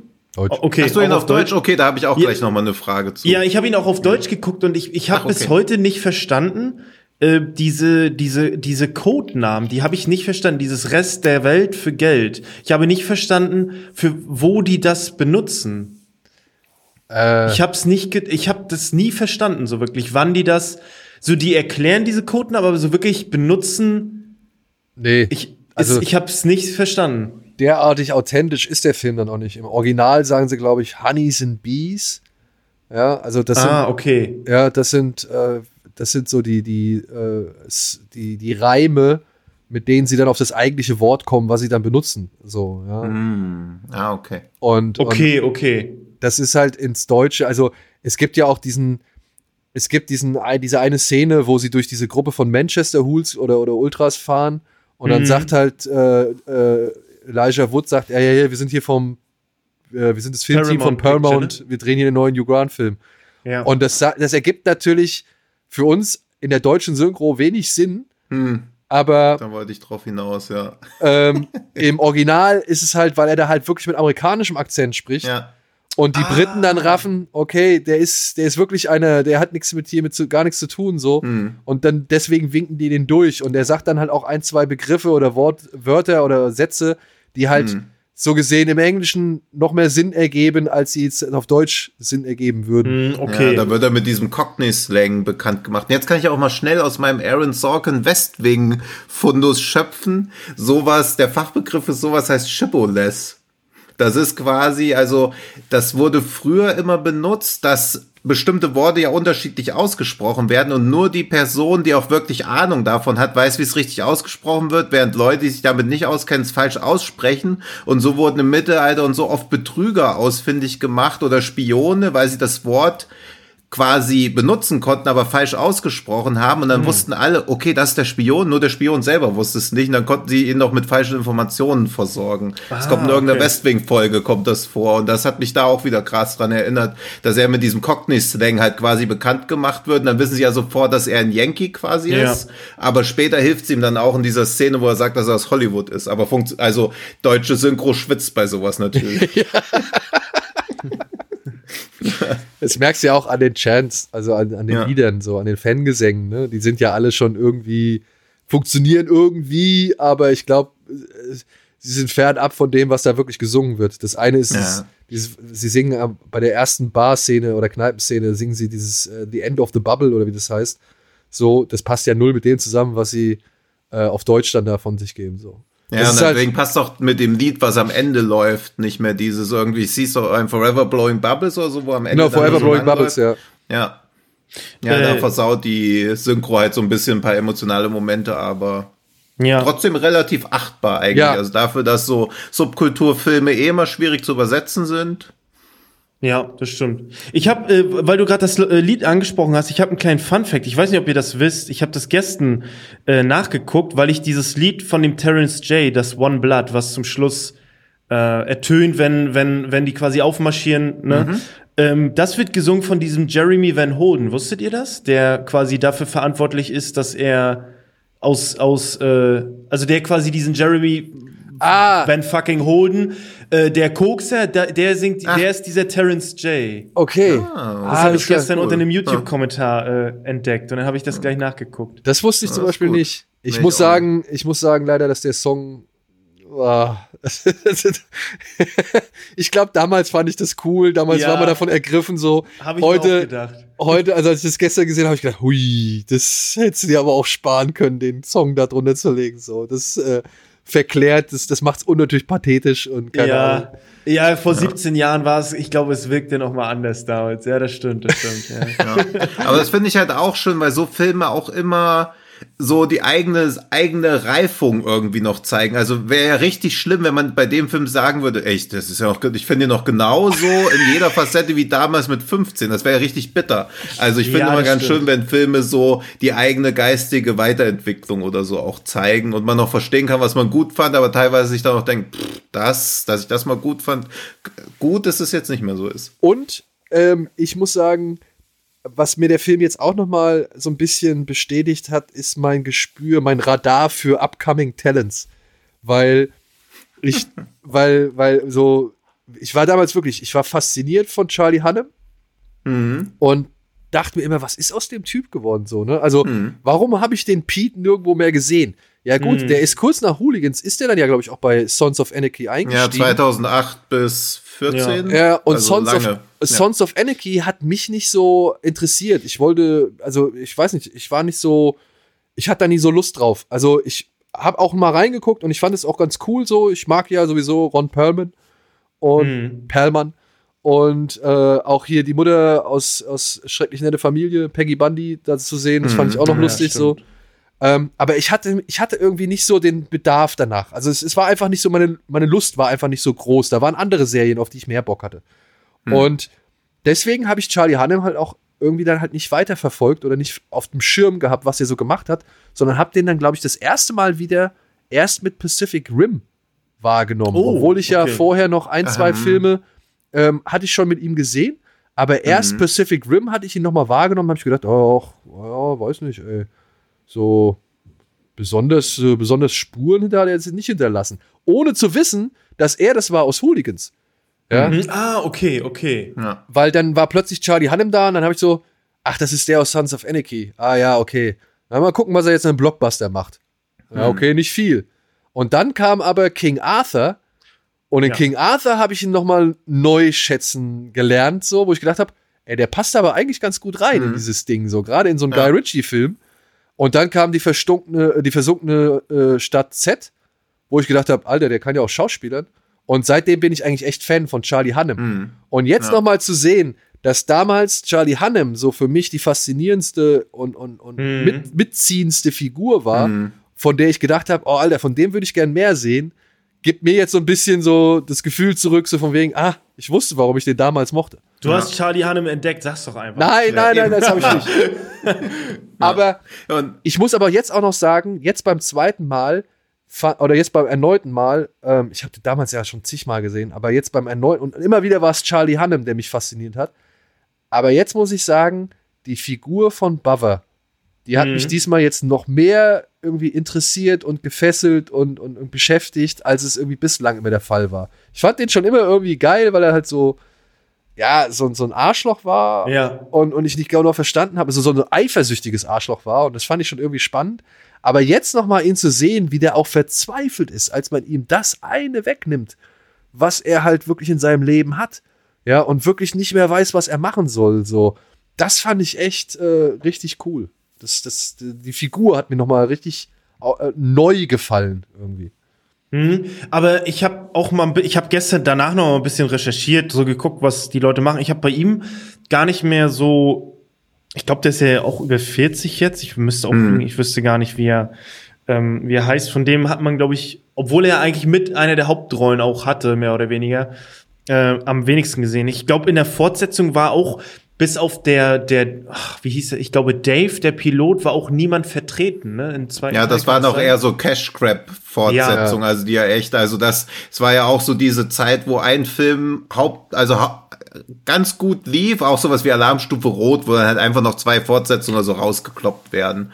Also der hat echt wenig. Und er hat dann noch in The Hooligan Factory mitgespielt, den habe ich irgendwann mal gesehen. Ich auch. Weil das sowas wie nackte Kanone für Hooligan-Filme. Genau. Und halt richtig, oder eher Scary Movie für Hooligan-Filme, was halt gar nicht funktioniert hat. Also, Und dafür musste aber auch schon ein paar kennen. Also dafür musste so Ja. ein Cass, The Firm, äh, Football Factory, Hm. Hooligans, die musste dafür kennen. Und Ja. auch noch Rise of the Foot Soldier. Ja, weil weil sich dieser Film die eigene Zielgruppe so mini macht, also echt krass. Also, Aber guck mal, es war halt einfach definitiv ein Genre. Auch mit Green Street äh, Ja, so ein Hooligans 2 kurzlebiges und 3. Genre, ja, also ja. Da, Ja. da sind schon, ein, da ist schon eine ganze Szene drumherum entstanden, so, ja. ja. Und dann halt so viel oder genug, um einen eigenen Spoof-Film zu rechtfertigen. Und das Ja, ist schon, das- äh, falsch Ja, das war mal so eine kurze, kurze Phase, relativ intensiv, aber ich, also auch das, ich, wie gesagt, ich habe vom Fußball keine Ahnung, aber jetzt mit dieser immer weiter kommer größeren Kommerzialisierung und der immer größeren Ablehnung von Gewalt rund um den Sport, also es will ja auch irgendwie, die ganzen Fußballvereine wollen ja auch damit gar nicht so wirklich assoziiert werden, sind, glaube ich, Filme darüber auch nahezu unmöglich. Ja, stimmt. Das. Ich habe gerade, sorry, ich habe gerade nebenbei ein bisschen äh, geguckt. Äh, den dritten Teil gibt's ja auch noch und da spielt ja der Scott Atkins mit, ne? Das Genau. ist doch der Ja. aus Undisputed, habe ich gerade gesehen, ja. ja, Aber den habe ich gar nicht gesehen, den dritten Teil habe ich gar nicht gesehen. Nee, Ich glaub, auch hat nicht. man auch nichts verpasst, würde ich einfach Okay. mal jetzt mutmaßen. Du- du hast ihn Außer gesehen? Scott Atkins. Hast Nee, aber Okay. der, der zweite war ja schon, also die haben ja auch nur noch diesen Titel, aber eigentlich ja inhaltlich auch kaum noch Gar was nichts damit, mehr damit zu zu tun. tun. Nee, also, also so ein unkla- also das Setting, aber auch da geht's ja gar nicht mehr so viel um Hooligans, sondern auch eher um, ja, dann wird's nämlich doch wieder eher so ein Gang-Ding, Mhm. dann doch wieder. ja, ich fand auch den zweiten, äh, ich müsste auch lügen, was da war. Da war doch, die waren im Gefängnis und da war ein Fußballspiel und diejenigen, die gewinnen, kommen raus oder irgendwie. Das war Ja, und das ist halt auch irgendwie. sehr, das ist dann sehr eher so wie Spiel auf Zeit, nur halt mit Ja. Hooligans, dieser Adam Sandler-Film, wo Ja, sie auch ja. im Knast sind oder so. Also so, ja stimmt, der heißt ja auch auf Deutsch, verteidige dein Revier. Ja. dann lieber Mean Machine Ja, sowas. mit Vinnie Jones. Ja. Ja. So. Haben wir, ich glaube, wir haben jetzt eigentlich ziemlich viel zum Thema gesagt. Aber ey, vielen Dank nochmal für die Gelegenheit, sich mit diesem Film auseinanderzusetzen. Also Das- ich würde ihn, ich würde ihn immer noch empfehlen heute. Ich, also ich würde den Mhm. immer noch, wenn man nicht weiß, was man gucken will ähm, und irgendwie was Leichtes haben möchte, ein bisschen brutal, würde ich den immer noch mir reinziehen. Ich habe ihn jetzt auch, glaube ich, äh, zweimal sogar schon hier liegen, weil ich, ich habe die andere irgendwo vermüllt. Ja, das ist so dumm, weil du bist das gar nicht mehr heutzutage gewöhnt, dass du einen Film und ich bin nicht derjenige, wenn es auf Netflix oder auf Prime nicht zu finden ist, dann gucke ich es mir trotzdem an. Also ich gebe dafür dann auch Geld aus, aber wirklich sich physisch nochmal was zu holen, das ist ja schon selten eigentlich. Und ich weiß auch nicht, warum, warum, warum das so ist. Ich, ich habe auch nichts gefunden. Wisst ihr das? Warum, warum es den nicht irgendwie on demand gibt? Nee. Wahrscheinlich wieder eine ganz komplizierte rechte Lage, dass Ja. irgendjemand die Lizenz hat, aber entweder zu viel will oder auch bei die Filme müssen noch gar nicht mal so richtig, richtig alt sein. Dann sind irgendwie Firmen pleite gegangen, Mhm. haben den Besitzer gewechselt oder so. Und niemand weiß mehr, wer dafür verantwortlich ist. Ja, weil ja. dafür, dass das kein Kinofilm war oder so, kennen den ja erstaunlich viele. Also wie du ja auch gesagt hast, dass Leute so auf die Insta-Story sich Ja, gemeldet ja. haben. Und das ist ja bei Filmen, die nicht im Kino laufen, schon ungewöhnlich, aber gefühlt kenne ich auch kaum jemanden, der den nicht gesehen hat. Also es ist ja vielleicht auch wie so eine Art Sleeper-Hit schon fast. Ja, stimmt. Das ist bei dem auch wieder so das Ding, der wurde damals von Ascot oder Escot Elite Ja, okay, rausgebracht. an. Und Escot ist halt äh, nicht mehr existent. Also die gibt's nicht mehr. Hm, okay, okay. Ja. Und ähm, da werden die Rechte wahrscheinlich irgendwie ausgelaufen sein. Niemand hat sich mehr nochmal drum gekümmert. Ich schätze mal, irgendwann wird ein kleineres Label, was weiß ich, Nameless, Bush Media, Turbine oder irgend Cape Light vielleicht sogar, wird sich dem annehmen, den nochmal restaurieren, vielleicht ein bisschen Zusatzmaterial draufpacken. Vielleicht äh, gibt Frau Alexander dann auch nochmal ein Interview oder so. Hm. Die ist ja recht äh, umtriebig, auch auf Twitter. Ähm, Kann auch Deutsch. ja, genau. Sie ist, also ich habe schon mal mit ihr gesprochen. Also wir hatten Mhm. schon mal E-Mail-Kontakt beziehungsweise äh, DM-Kontakt. Ich glaube, es war über Twitter. Äh, und die kann auch, also die spricht auch Deutsch, ja. Hm, hm. Ja. Die sind in Mannheim aufgewachsen. Man hat ja angeblich auch ihre Erfahrung aus der Mannheimer Hool-Szene in den Film einfließen lassen. Ja, ja. SV Waldorf. Oder also Recherche, ja. ja. Aber ich denke mal, das ist halt so einfach, da ist die Lizenz ausgelaufen, das, das, der deutsche Anbieter ist irgendwie pleite gegangen oder hat Ja, existiert ja. nicht mehr und Ja. jetzt, jetzt ist es so im luftleeren Raum. Irgendwo wird der Originalvertrieb wahrscheinlich noch die Rechte haben oder der Weltvertrieb, aber die hat halt keiner mehr angefragt. Wahrscheinlich. Ja, wahrscheinlich. Also falls das irgendjemand jetzt hört, der die Rechte hat, Schröckert wird den Film bestimmt auf Twitter nochmal veröffentlichen. Ja, kann ich gerne machen. Du Ja. kannst den auch, glaube ich, wenn du dich informierst, kannst du den auch gucken. Ja, Ne, also ich glaube, das sollte kein Problem sein, Genau. den irgendwo Ja. In einem ähnlichen Straffeldumstandsbereich zu finden wie Hooliganschlägereien. Es ist keine Grauzone mehr, glaube ich. Ne? Wir bewegen uns auf ganz nee, heißen Nee, ist alles völlig von einem Ehrenkodex abgedeckt, Ja. der niemals irgendwie Ehre enthalten hat. Ja. Aber Ehre an Varion. Danke, dass du dir die Zeit genommen hast. um Ey, sehr, jetzt sehr gerne. Danke. Fast eine Stunde mit uns über Hooligans zu palabern. ähm, und ja, jederzeit gerne wieder.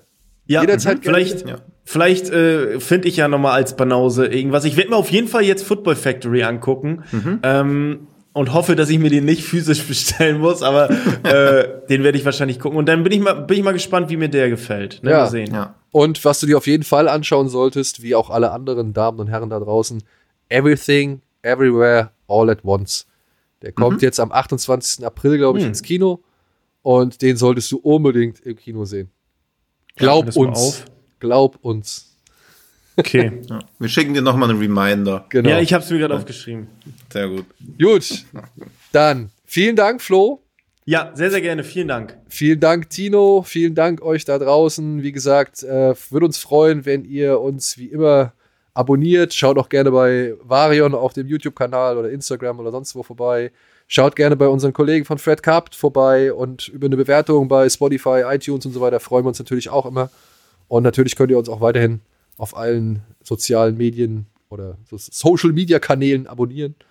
Und bis dahin haltet hoffentlich durch. Wir haben jetzt ein bisschen länger gemacht, aber dafür gibt es halt auch, wie gesagt, nächste Woche keine Ausgabe, sondern erst wieder dann, wenn André auch zurück ist oder wir aus dem Familienurlaub, aus dem Osterfamilienurlaub zurück sind. Und ja, hoffentlich mit schönen, frischen Filmen. Bis dahin, macht's gut. So, so und ich gehe mich jetzt erstmal prügeln. Bis bald. Ciao. ciao, ciao. Tschüss. Mit mir.